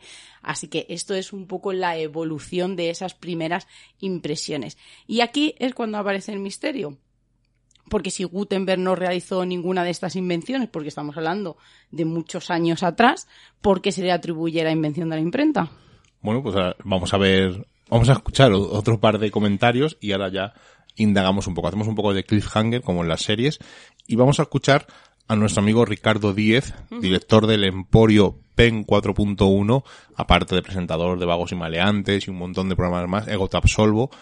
Y vamos a ver qué ha leído o qué nos recomienda o qué no nos recomienda, porque de momento no ha habido ninguna no recomendación. Buenas noches, Seila, Miguel, oyentes de Misterios en Viernes. Soy Ricardo Díez, de Vagos y Maleantes de PEM 4.1 Radio. Y antes de nada os quiero felicitar por esta iniciativa y porque creo que es muy importante que se fomente la lectura. sobre todo porque hay un 32,8%, casi un 33% de españoles que, no sé si orgullosos o no, afirman que, que nunca leen nada, nada. Este dato a mí, sinceramente, me da más miedo que cualquier psicofonía. Para pensarlo. Y bueno, yo en este confinamiento he leído mucho, he dejado aparcada a mi amiga Netflix y la he cambiado por otra, la lectura, y de todo lo que he leído, quiero resaltar una, una publicación que se llama Cuerpos descosidos, de Javier Quevedo Puchal. Y me resultó especialmente atractiva porque los personajes de este libro hablan por sí solos. Tenemos una mujer que expía culpas ajenas a través de, de su cuerpo. Tenemos también un joven chapero que quiere venganza a toda costa y de la forma más cruel.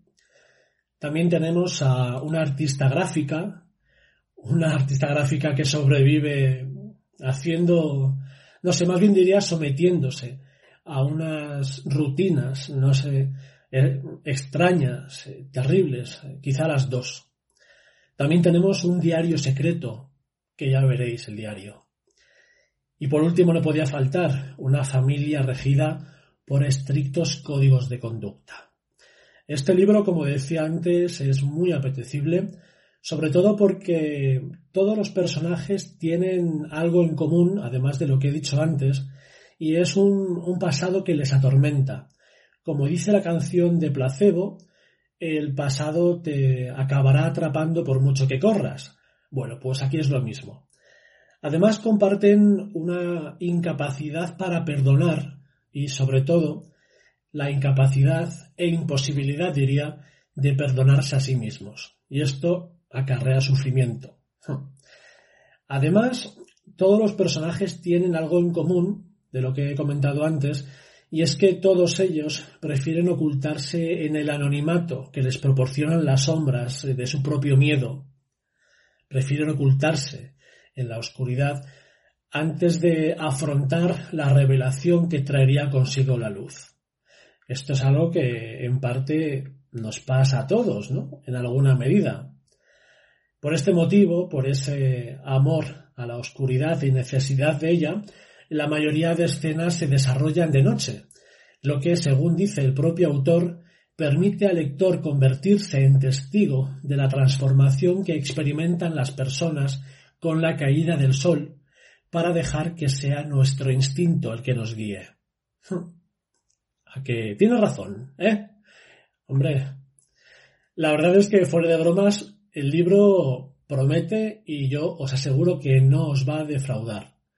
Es de esos libros que hacen que, que encojas los dedos de los pies, tengas tensión permanente y quieras leer más y más hasta que salga el sol. Ya me diréis. Un abrazo. Pues entre su alergia, su insomnio, y ya sabéis, habéis visto un poco que tiene como un poco la voz tomada, pues hay que darle las gracias que nos mande este audio. Y es un dato preocupante eso que ha dicho, ¿eh? que haya un 33% de la población que no sepa leer, que no sepa leer, no, bueno, yo digo que no sepa leer, pero no, sino que no tenga el hábito de leer, es preocupante. Luego ocurre lo que ocurre, ¿no? Que hacen, la gente hace carteles y cometen fallos, pues como poner apoyo con dos L's, o mm, cosas un poco eh, terribles, vamos a decir a ver, que puede venir, ¿no? E, esa falta, ¿no? De, conocimiento de muchas otras fuentes, pero sí que es verdad que, que yo creo que, que una de esos manantiales es la lectura. Además, nosotros teníamos un amigo muy cercano que él decía que no le gustaba leer, que no, que nunca había leído nada. Entonces nosotros le decíamos, joder, que vosotros leéis cosas de misterio. Y yo digo, pero vamos a ver, es que aquí cada uno tiene que leer lo que le guste. A mí no me importa lo que lea, por ejemplo, en este caso Rubén.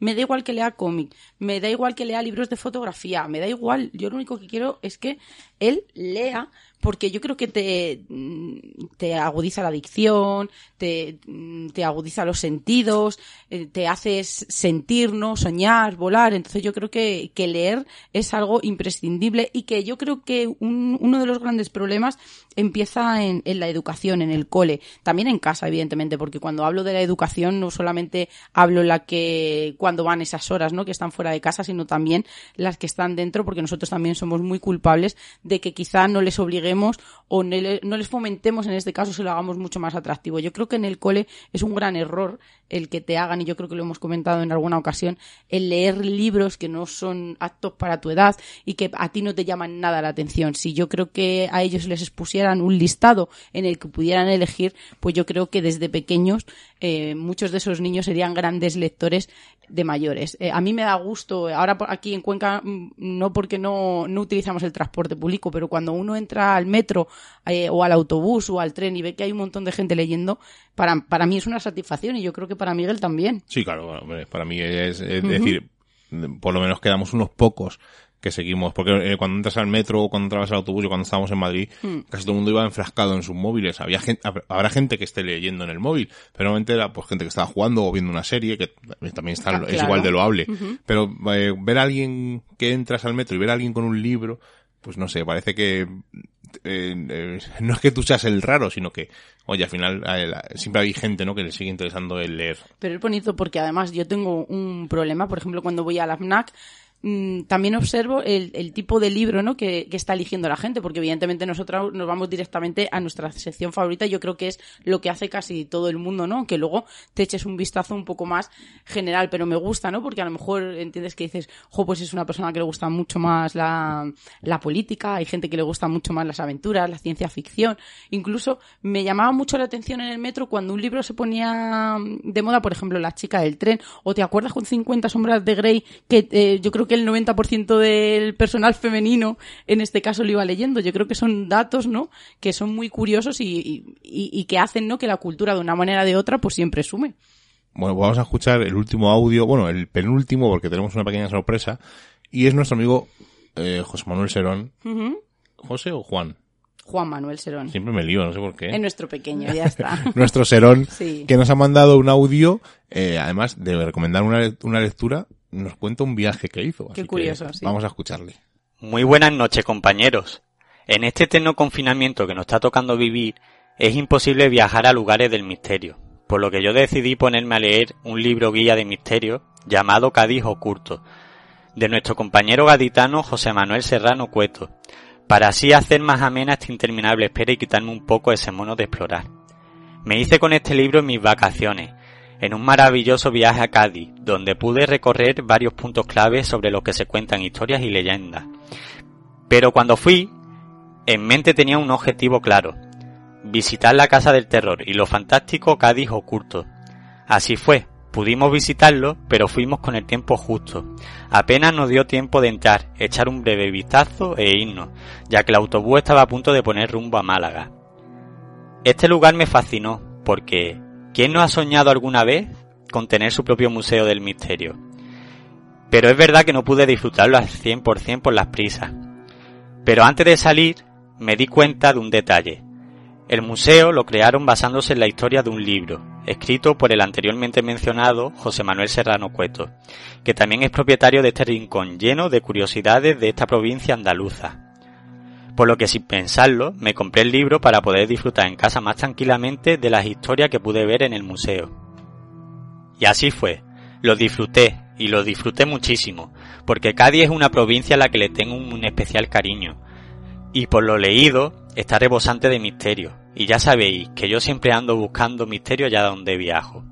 Es un libro donde podemos encontrar diferentes historias, divididas por categorías, como por ejemplo, el encanto de las casas con fantasmas, Cádiz alienígena, galería de monstruos gaditanos, milagros, posesiones y demonios, otros asuntos curiosos, y en especial recuerdo una parte en la que el autor habla de un recuerdo de su infancia que pone los vellos de punta.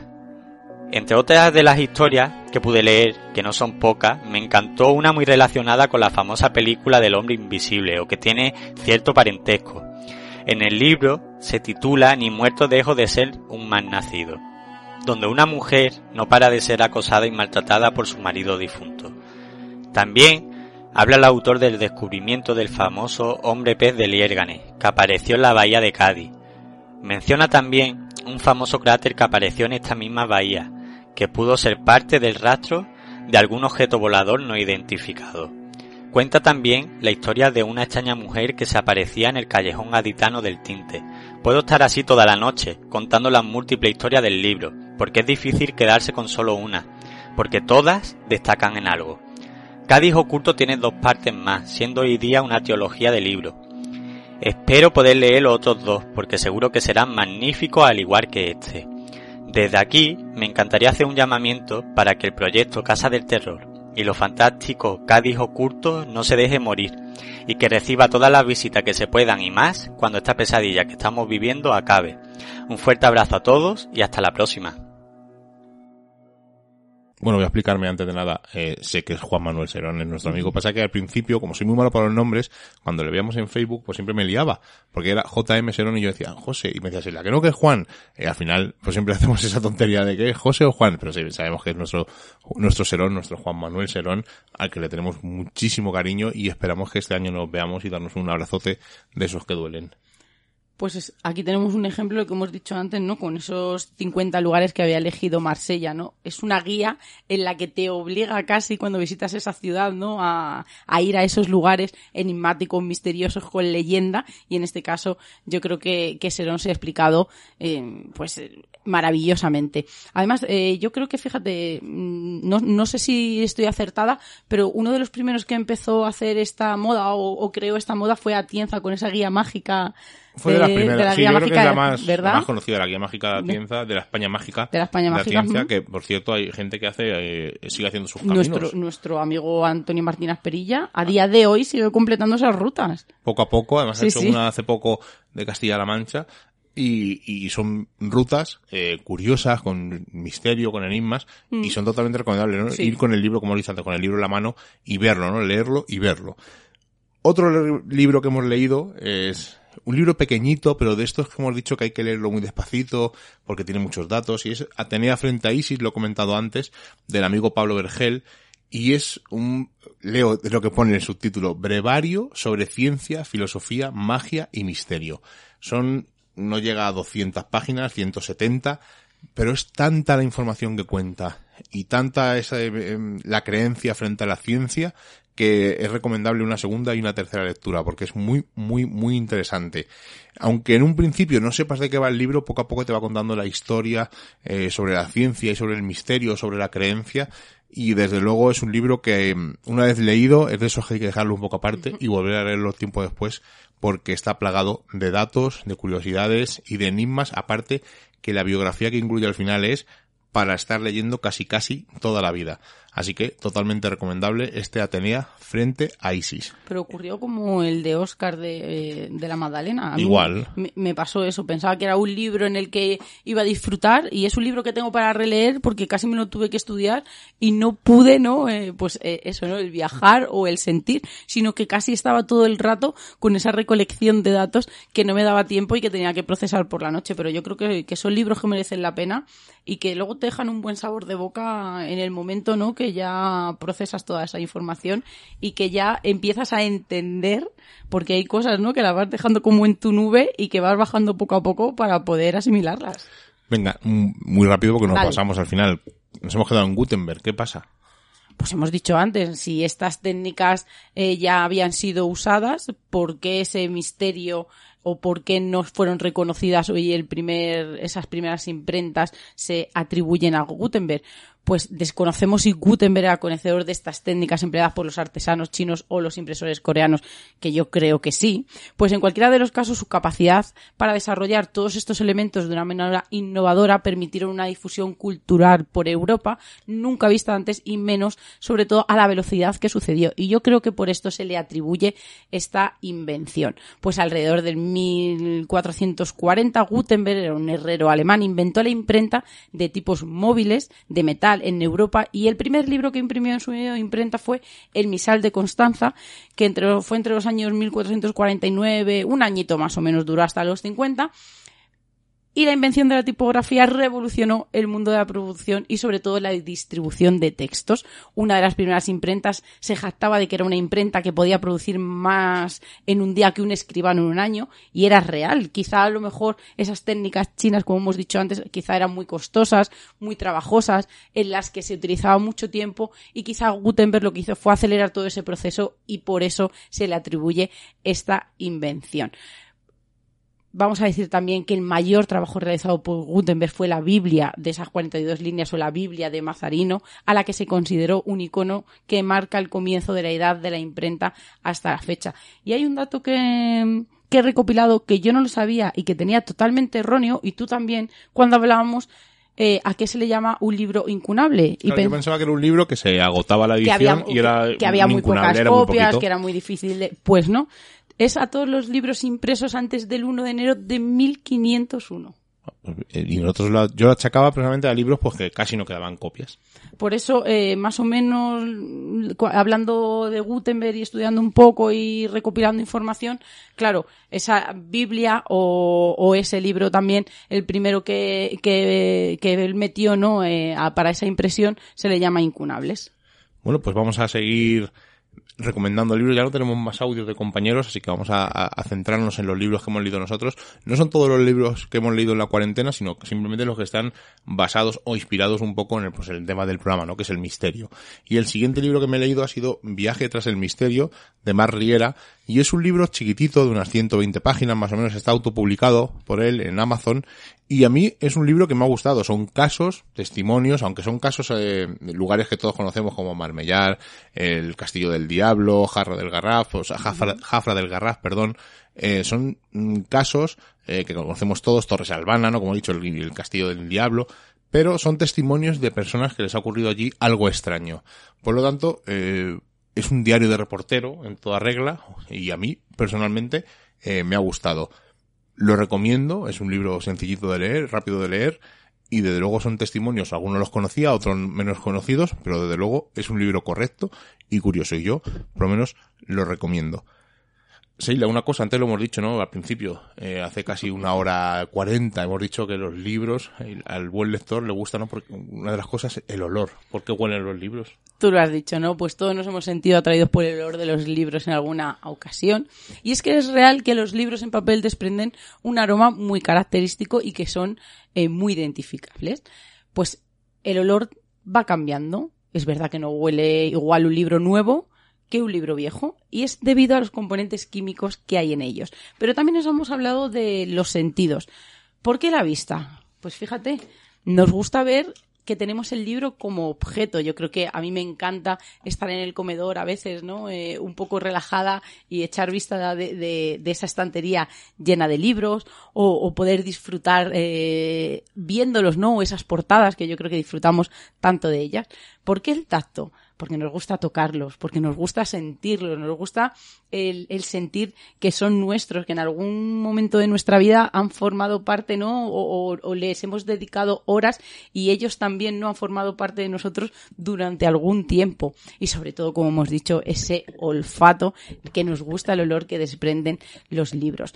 Pues, ¿por qué huelen los libros viejos? Pues es el resultado de una mezcla eh, muy compleja de unos productos químicos que son volátiles, producidos y utilizados en su fabricación.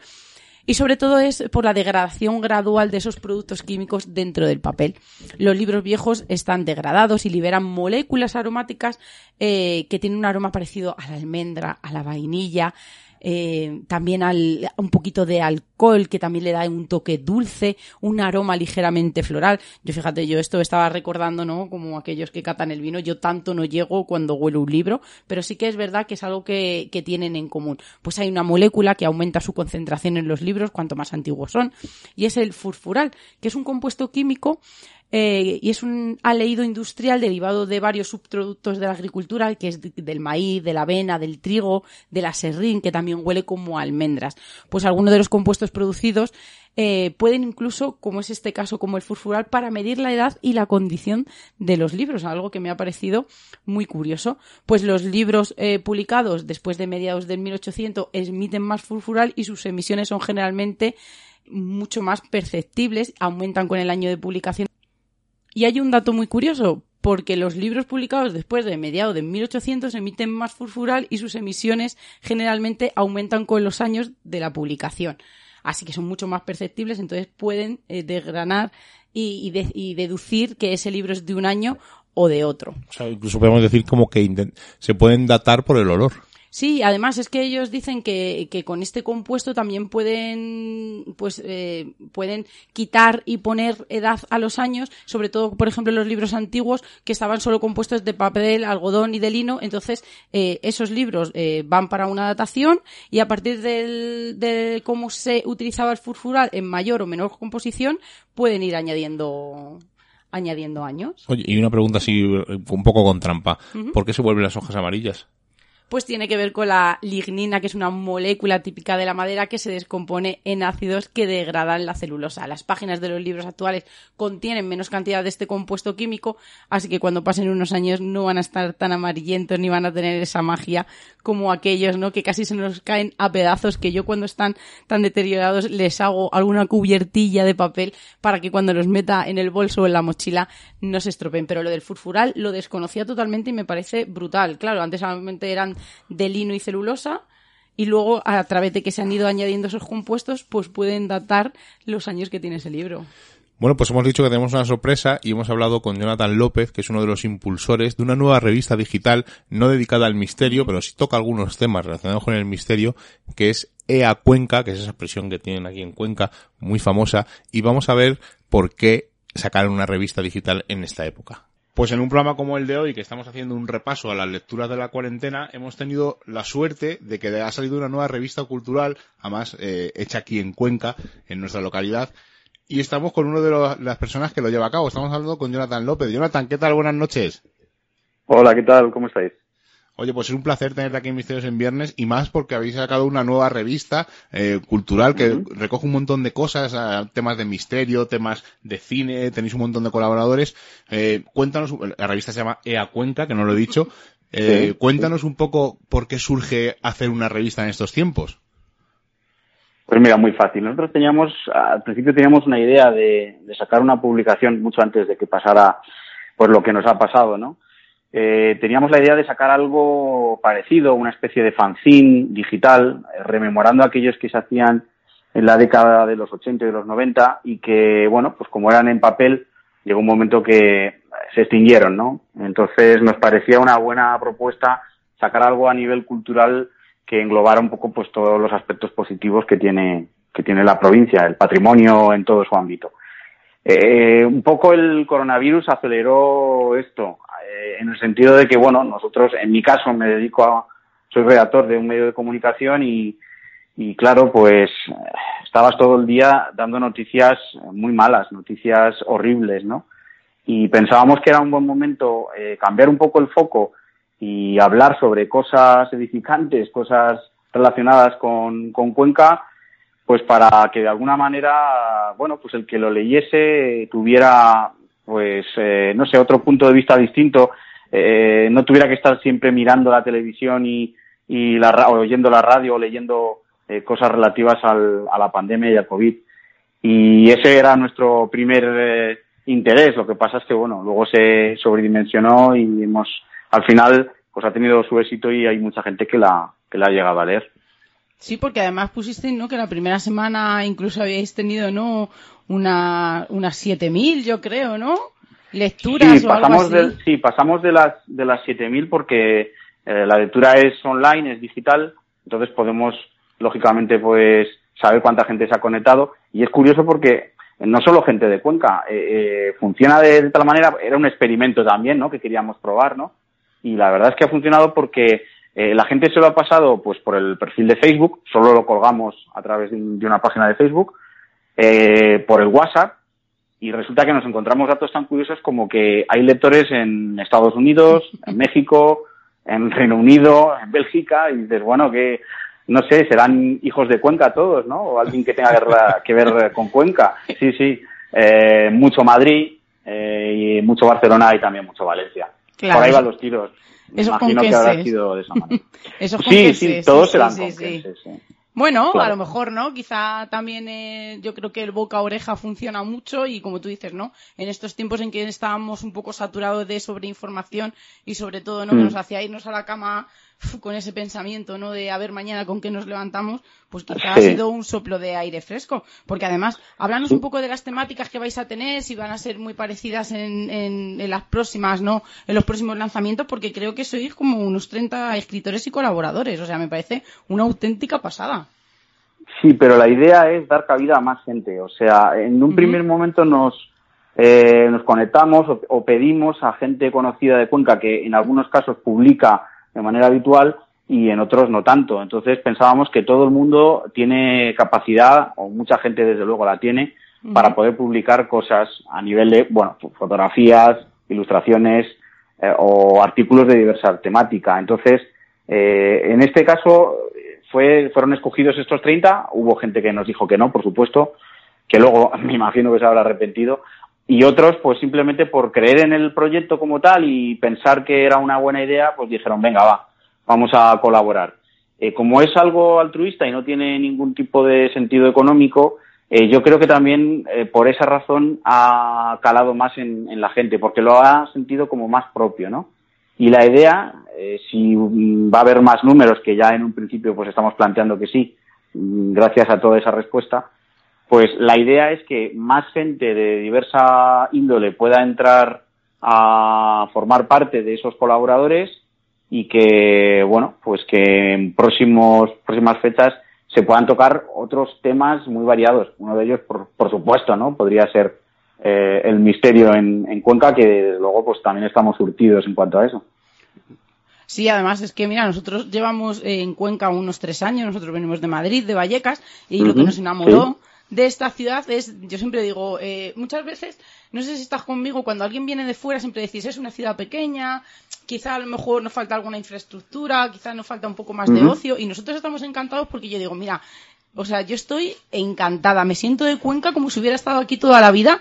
Mira, tenéis, habéis Claro. tenido dinosaurios, romanos, visigodos, o sea, eh, tenéis una capacidad de leyendas y de folclore que es tan rico que es que me da incluso pena, ¿no? Que los pueblos más pequeños quizás esté perdiendo un poco esas historias. O sea, yo creo que, que esta revista y sobre todo, ¿no? Con esa expresión EA que a mí tanto me gusta, eh, cuando, cuando vosotros no la, la decís y la nombráis, ¿no? En esas frases que son tan peculiares, yo creo que, que esta revista va a ser como una plataforma para poder conocer, porque estáis hablando eh, literatura, libros, poesía, eh, folclore, series. cine, series, o sea que yo creo que es un poco mm, polifacética, vamos a decir, en el que toca muchos de los palos y yo creo que no hay nadie en el que por lo menos una sección se quedará encantada al leerla. Claro, lo, lo bueno, hay gente que nos ha dicho que es un poco totum revolutum, ¿no? Que es un poco mejunje de, de muchas cosas, ¿no? Pero, pero bueno, eh, lo bueno también es precisamente eso, poder eh, sacar a la luz, pues, chascarrillos, eh, noticias, cosas que la gente incluso, la gente de Cuenca, no conoce, ¿no? Y entonces te, te vas encontrando con curiosidades de todo tipo por lo que tú decías. Por aquí han pasado los romanos, por aquí han estado los, eh, bueno, pues muchísimas eh, tribus de diversa índole que han dejado su huella, por no, no, no nombrarlas a todas. Entonces, eh, claro, pues sabemos que Cuenca es mágica, porque lo es, Sí. y es una lástima porque ni siquiera los propios conquenses tenemos ese orgullo de decir, oye, que soy de Cuenca y tal, ¿no? Muchas veces sale Cuenca en los medios, sobre todo en los nacionales, para ponernos de ca- a caer de un burro, ¿no? Las típicas frases de te voy a mirar, te voy a poner mirando a Cuenca, o sí, o cuando dicen, ¿no? La, la mandó a Cuenca, cuando hay una retransmisión eh, deportiva y dicen esto, ¿no? Entonces, pues no, pensamos que Cuenca es muchísimo más y hay que desterrar ese EA, que es el EA del conformismo, el de, oye, ¿te ha pasado esto tal y cual? ¿Has hecho esto? EA? Bueno, es como, sí, es como decir, mira, mm, pues es lo que hay, ¿no? No, no, el EA también es, según dice claramente la, eh, el, en este caso la Real Academia de la, de la Lengua, pues el EA es una voz o un- una intervención de, de ánimo, de, de un poco de, bueno, pues eso, de sacar y potenciar todo lo bueno que tienes. Pues sí, además eh, te aseguro que es una de las mejores revistas maquetadas online que he visto y puedo decirte que he visto bastantes y me gustó, me llamó mucho la atención, es muy fácil de leer, es muy amena y como has dicho tú, un, todo- Sí. un cajón desastre con un montón de temas que a mí me parece muy interesante porque si solo fuera centrado en algo, pero aquí tienes para todo, hay variedad, además tenéis desde directores de cine, eh, periodistas, un montón de articulistas y de, y de personas que ayudan a hacer esta revista totalmente gratuita. Que por cierto, cuéntales a los oyentes dónde se puede descargar. Pues mira, a través del, del perfil de Facebook, por supuesto, tenemos un perfil eh, que se llama Revista EA Cuenca y luego eh, también hay una página web que se llama, bueno, el perfil te lleva directamente a la página web que se, llama- se llama eacultura.com y a partir de ahí pues te la puedes descargar en formato online o en PDF también. Y ya para, Esa es final- otra de las cosas que pensamos. sí. para finalizar, eh, ¿qué periodicidad tenéis mm, pre- eh, prevista más o menos? Porque claro, todavía este es el número No, cero. No lo sé. No lo sé, es un poco complicado todavía, es un poco complicado, pero sí que estamos preparando y tenemos ideas bastante buenas. Eh, la maquetación probablemente, ya te digo, que cambiará porque era una cosa muy de andar por casa y queremos darle un pequeño empujón un poquito más, si dijéramos profesional. Eh, y queremos, vamos a incorporar a unas cuantas personas que ya han dicho que quieren colaborar eh, pues un poco en la, coordina- en la coordinación ¿no? de, de lo que queremos sacar. Eh, pero bueno, viendo la respuesta que ha tenido y demás, está claro que dentro de poquito, no lo sé, no te puedo decir una fecha, pero dentro de poquito sí que habrá otro, otro número. Lo más antes que podamos, intentaremos sacar un número uno con una, un plus, un, algo distinto y un poquito, pues también intentando sorprender. Pues desde Misterios en Viernes estaremos pendientes para anunciar ese número uno y desde mis parte mía y parte de Seila felicitarte porque es una revista que nos ha llamado muchísimo la atención y es un proyecto al que merece la pena apoyar. Así que Jonathan López, mil gracias por estar aquí con nosotros en Misterios en Viernes y un abrazo amigo. Muy bien, muchas gracias a vosotros, que vaya todo bien. Esperemos vernos muy pronto en la calle, disfrutando, tocándonos y besándonos y abrazándonos. Y sí, sí, ojalá sea muy pronto y recuperemos la normalidad. Y bueno, y también, sinceramente, ojalá aprendamos de esto y crezcamos todos a la vez, porque si no, volveremos al punto de partida y esto tiene que ser un empezar de nuevo. No hay mejor palabra ni mejor broche para despedirnos. Un saludo amigo. Gracias, hasta pronto. Y ya hemos dejado, como se suele decir, ¿no? Lo mejor para el final. O, o bueno, o no, como dicen algunos presentadores de ciertos Miguel. programas de misterio. Miguel, déjame que te reconozca algo, que yo sí que es, es verdad que soy incapaz de leerme un libro entero en un ebook, pero también tengo que reconocer que sí que es verdad que yo leo mucho en el ordenador o en el móvil. Y por ejemplo, EA Cuenca la he leído en el, en- en el Ordena, en este caso. Eh, por ejemplo, Life Cuenca, que también es una revista digital de aquí de Cuenca, también la leo en el Ordena. Y sí que es verdad que, que he leído poco, mm, mucho menos de lo que me hubiera gustado, pero también es verdad que es que estoy enganchada, y tengo que decirlo, a todo lo que sale de hallazgos arqueológicos, como por ejemplo todos los artículos que pone Arries, eh, otra mucha más gente en páginas que estoy eh, un poco no unida a, eh, a través no de online casi de, de todos esos hallazgos. Y es que me fascina. Quizá no es un tema para eh, leer un libro pero sí que de vez en cuando pues me gusta leer eso esas novedades no y todo aquello que encontramos que no pertenece a nuestra época. Pero sí que así siempre no es la eterna pregunta libro o ebook yo entiendo que el ebook es mucho más cómodo sobre todo en las grandes ciudades para para llevarlo todo el día en, en la mochila en el bolso pero sí que es verdad que pierde toda la magia. Yo creo, incluso, fíjate, nosotros nos dejamos libros muy densos para las vacaciones, libros que pesan más para leer en casa cuando estábamos en Madrid, otros para llevar en el transporte público. Yo creo que, que el formato de papel no se debería de perder nunca, pero y yo creo que, que nunca va a desaparecer del todo. Yo creo que no, es una cosa que hubo un momento de- del boom, Sí. eh, pero yo creo que no, que al final el libro es el libro y seguirá Sí, estando el día a día. Vamos a de los últimos, ya digo, los últimos libros, eh, muy rápidamente, brevemente. Respuestas del más allá de Daniel Barrios, autopublicado por Amazon, un libro de unas casi 300 páginas más o menos, y es un diario, en el, en el anterior caso, en un diario de reportero, pues es un diario de un investigador. Eh, Daniel recuenta pues a sitios donde ha ido a investigar y los fenómenos que allí le han ocurrido. Cítanos algún sitio, por fin, que yo lo tengo pendiente. Pues, por ejemplo, nos dice el Alamín, nos habla de la mansión enigmática, eh, los molinos, la barranca, las caras de Belmez, Sierra Viana, me Espuña, imagino, ¿no? eh, sí, Viana, y pues él cuenta su opinión y luego los muestra los resultados que ha obtenido. Mm, Desgraciadamente, eh, todas las psicofonías que pone, pues no las puedes escuchar, porque aquí se echarían falta pues esos pequeños códigos QR que te enlazan rápidamente, aunque te, te enlaza a que visites su página web, pero yo creo que sería mucho más cómodo. Y es un, pues, autoeditado, ya digo, es lleno de fotos, eh, casi todos los lugares que comenta los hemos visitado, muchos se los hemos descubierto nosotros a él, personalmente, aunque no lo dice, pero bueno, son un libro entretenido, eh, a mí particularmente no me ha gustado. Eh, su forma de investigar eh, o de experimentar eh, no es la que tengo yo en la actualidad. He experimentado con él, hemos estado explorando varias veces con él, además es un, es un amiguete, pero mm, el libro al final a mí personalmente no me ha gustado. Por eso, a lo mejor porque no es la forma que experimentamos, ya hemos, hemos ido por caminos distintos, son formas de experimentar cada uno a, a su manera, pero he hecho, pues he hecho en falta, ¿no? Esos audios para poder escucharlos, no sé, pequeños detalles que mm, personalmente el libro no es que esté mal eh, en general, sino que son detalles míos. Además es de agradecer que Daniel haya sacado su trabajo porque yo creo que lleva en él mm, como cosa de dos años.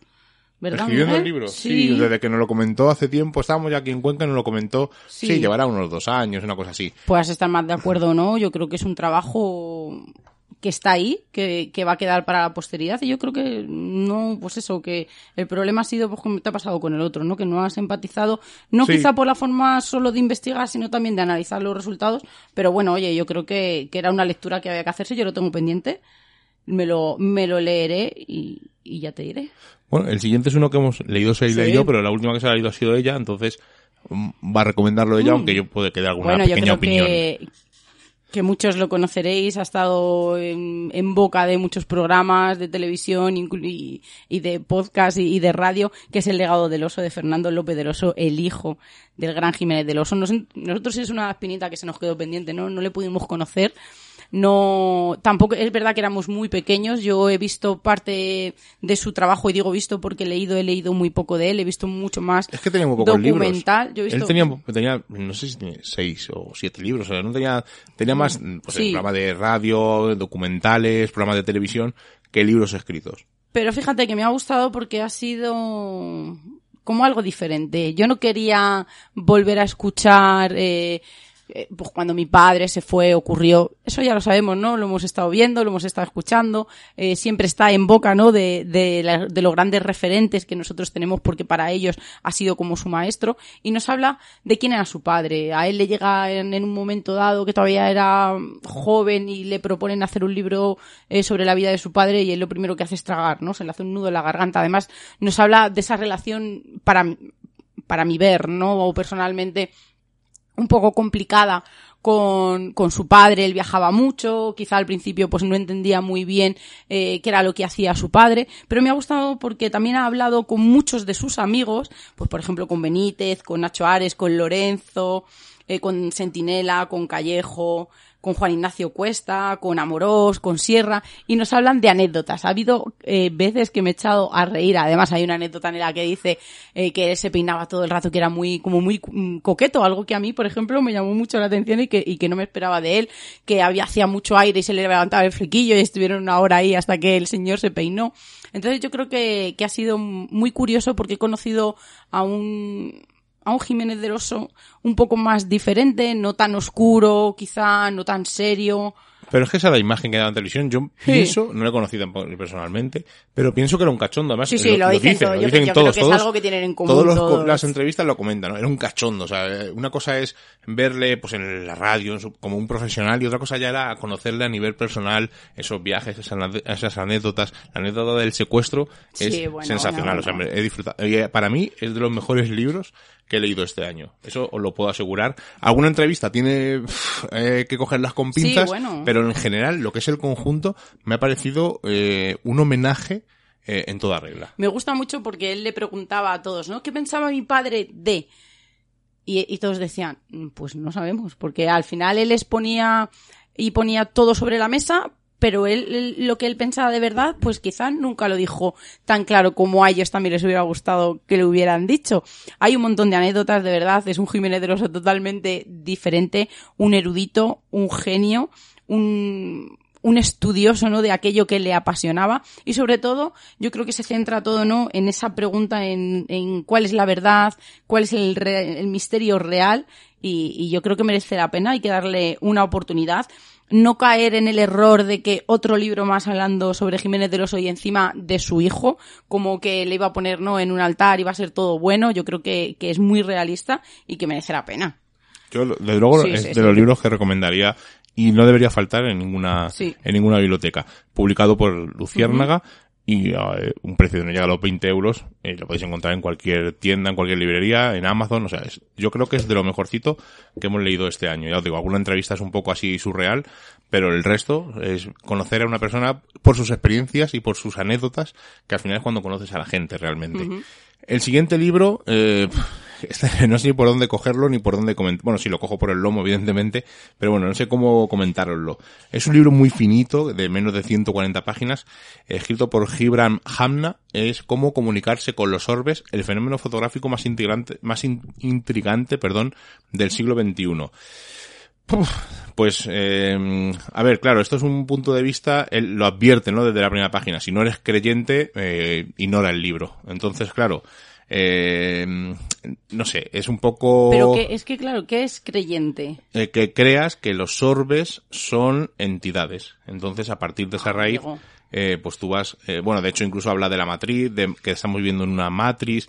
Bueno, el libro es un, es que no voy a decir un despropósito porque evidentemente es el trabajo de un autor y él ha intentado modelarlo a su manera. Pero eh, me voy a centrar, por ejemplo, en algo muy muy claro, ¿no? Hay una serie en la parte central, una serie de fotografías donde dice eh, que él tiene una escuela donde enseña a la gente a que los orbes se aparezcan en las fotografías, ¿no? Y hay fotos de gente que está mirando, eh, por ejemplo, está mirando al cielo y aparece un orbe justo en la parte de arriba, ¿no?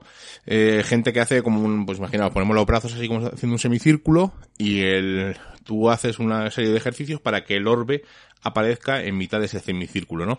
Lo que claro no explica es cuántas fotos se han hecho. em, eh, por ejemplo, dice hay fotos que en la que dice justo este señor está haciendo un semicírculo y en medio aparece un orbe, sí, pero no comenta el resto de orbes que hay en esa fotografía.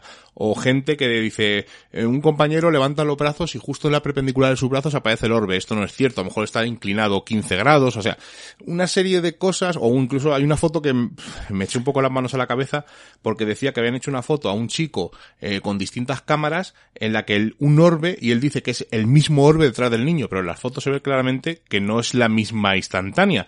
Porque en una se ve el chico con una persona na- con una camiseta naranja al lado y en la otra se ve a un chico, al mismo chico con una persona con una camiseta amarilla. Por lo tanto, entre foto y foto ha pasado un tiempo. No sé, no es el libro, a ver, que crean este tipo de cosas. Pues oye, eh, Bueno, además escucha, salen, salen fotos de, eh, Yo también de te voy a decir que eres un poco masoca, porque sabías perfectamente lo que sí, te bueno, ibas a pero encontrar. para poder eh, hablar de él tendría que leérmelo. Pero él solo, él, es una pregunta, ¿él solo describe los orbs como, como seres fallecidos o, No, o como habla- también como energías? Y que las, estas son, él habla de ILU, creo que es, no, ULI, perdón, unidades lumínicas de información, Claro, porque no. dice que dentro de alguno de estos orbes aparecen palabras, aparecen caras, aparecen, Uf, es un poco, oye, pues el que lo crea bien y el que no, yo tenía que leérmelo porque era necesario para, para mí, porque yo, mm, aunque él dice, ojo, que muchos de los orbes son polvos, son insectos, son gotas, pero que hay una serie de orbes por el brillo y tal, pues que son estas un- unidades lumínicas de información. Bueno, Bueno, pues oye, cada uno que saque su propia conclusión y yo desde luego no le recomiendo. Es el único libro que, bueno, este y, el- y otro que he dicho antes son los pocos que me han, me han defraudado. Pero bueno, y tres libros muy rápidos que los Sí. hemos comentado en programas anteriores, pero también los ha leído Seila y los comentamos muy todo, rápidamente. pues eh, por ejemplo cuando hicimos la entrevista a Marcus, esa reconquista mágica y los Reyes Magos de Asturias y la conspiración del campus Estelae, crimen ritual y rito criminal, pensamiento mágico y delito dentro de esos cuadernos de campo de Manuel Carballal, Que estamos deseando que salga el quinto, Manuel. Todos, todos. Yo hubiera hecho otro orden, pero bueno, ha ganado, han hecho un ranking y ha ganado. el que va a sacar. Y septen que cuando hablamos con Rocío Juárez, pues, pues que no solamente hablamos de los pecados capitales que para mí ya me tenía ganada porque para mí son mi perdición, hablamos del Bosco, hablamos de esas segundas lecturas, eh, de esa historia, ¿no? Que gira alrededor de, de esos siete capitales y sobre todo el cómo todos no podemos empatizar que en algún momento eh, hemos caído, ¿no? En esas tentaciones. Así que, pues este ha sido nuestro recorrido. Ya os digo que nos hubieran gustado tanto a Miguel como a mí, que hubieran sido muchísimos más, pero bueno, yo creo que por lo que hemos visto y en este caso he escuchado, ha sido muy productiva. Han sido, han sido libros que a cada uno, ¿no? Les ha aportado lo que necesitaban en ese momento o lo que, lo que iban buscando. Así que la verdad que, que la cuarentena, pues, que por lo menos cuando la recordemos tengamos algo positivo que poner en esa lista. Bueno, y vamos, ya que nos hemos pasado, pues vamos a leer los comentarios de vos muy, Muy rápido, rápido. y nos marchamos hasta la semana que viene. Di de que hablamos la semana que viene, de la semana pasada, perdón. La semana pasada estuvimos hablando del efecto Mandela, que la gente que lo ha escuchado nos ha dicho que le, le ha gustado mucho el enfoque y que es un tema curioso. Es, es que es un tema muy llamativo, ¿no? Es eh, jugar con los falsos recuerdos, con los recuerdos que se sobreponen en la mente y al final, pues eso, lo que pensabas tú que ha ocurrido realmente no ha ocurrido, pero tu cerebro ha hecho que entiendas que sí. Es un Es tema brutal. curioso. Sí.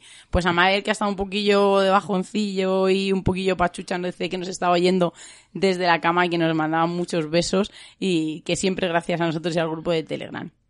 Vicente Buena nos dice, hola, buenas tardes, estoy suscrito a vuestro podcast y me parece muy interesante y sobre todo muy elogiable que un equipo de dos personas prepare y realice un programa semanal. Un pequeño apéndice, no somos dos, somos eh, tres bueno. a la hora de cuando estamos en directo, porque nuestro pequeño explorador es el técnico, y luego tenemos una serie de colaboradores como Isaac Campos, Marcus, eh, Ricardo Díez, Fede a veces nos manda cosas, o sea, que, eh, que por cierto lo hemos hecho en falta eh, en este de los Mm, libros, sí. eh. Pero bueno, no habrá podido el hombre.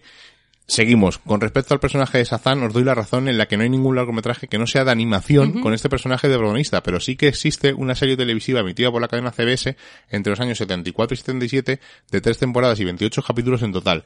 Este caso en particular puede inducir a error, ya que el traje que llevaba el superhéroe, el superhéroe es idéntico. Os vuelvo a expresar mis felicitaciones y mi alegría de que hayáis solventado ese problema que amenazaba con paralizar la periodicidad del podcast.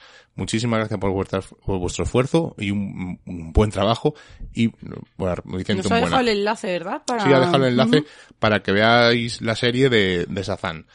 Es un, yo este dato no lo conocía. Además, es que yo, eh, DC no es una, eh, me gustan algunos personajes como Flash o Sazan, pero no soy un gran seguidor, soy más seguidor de Marvel.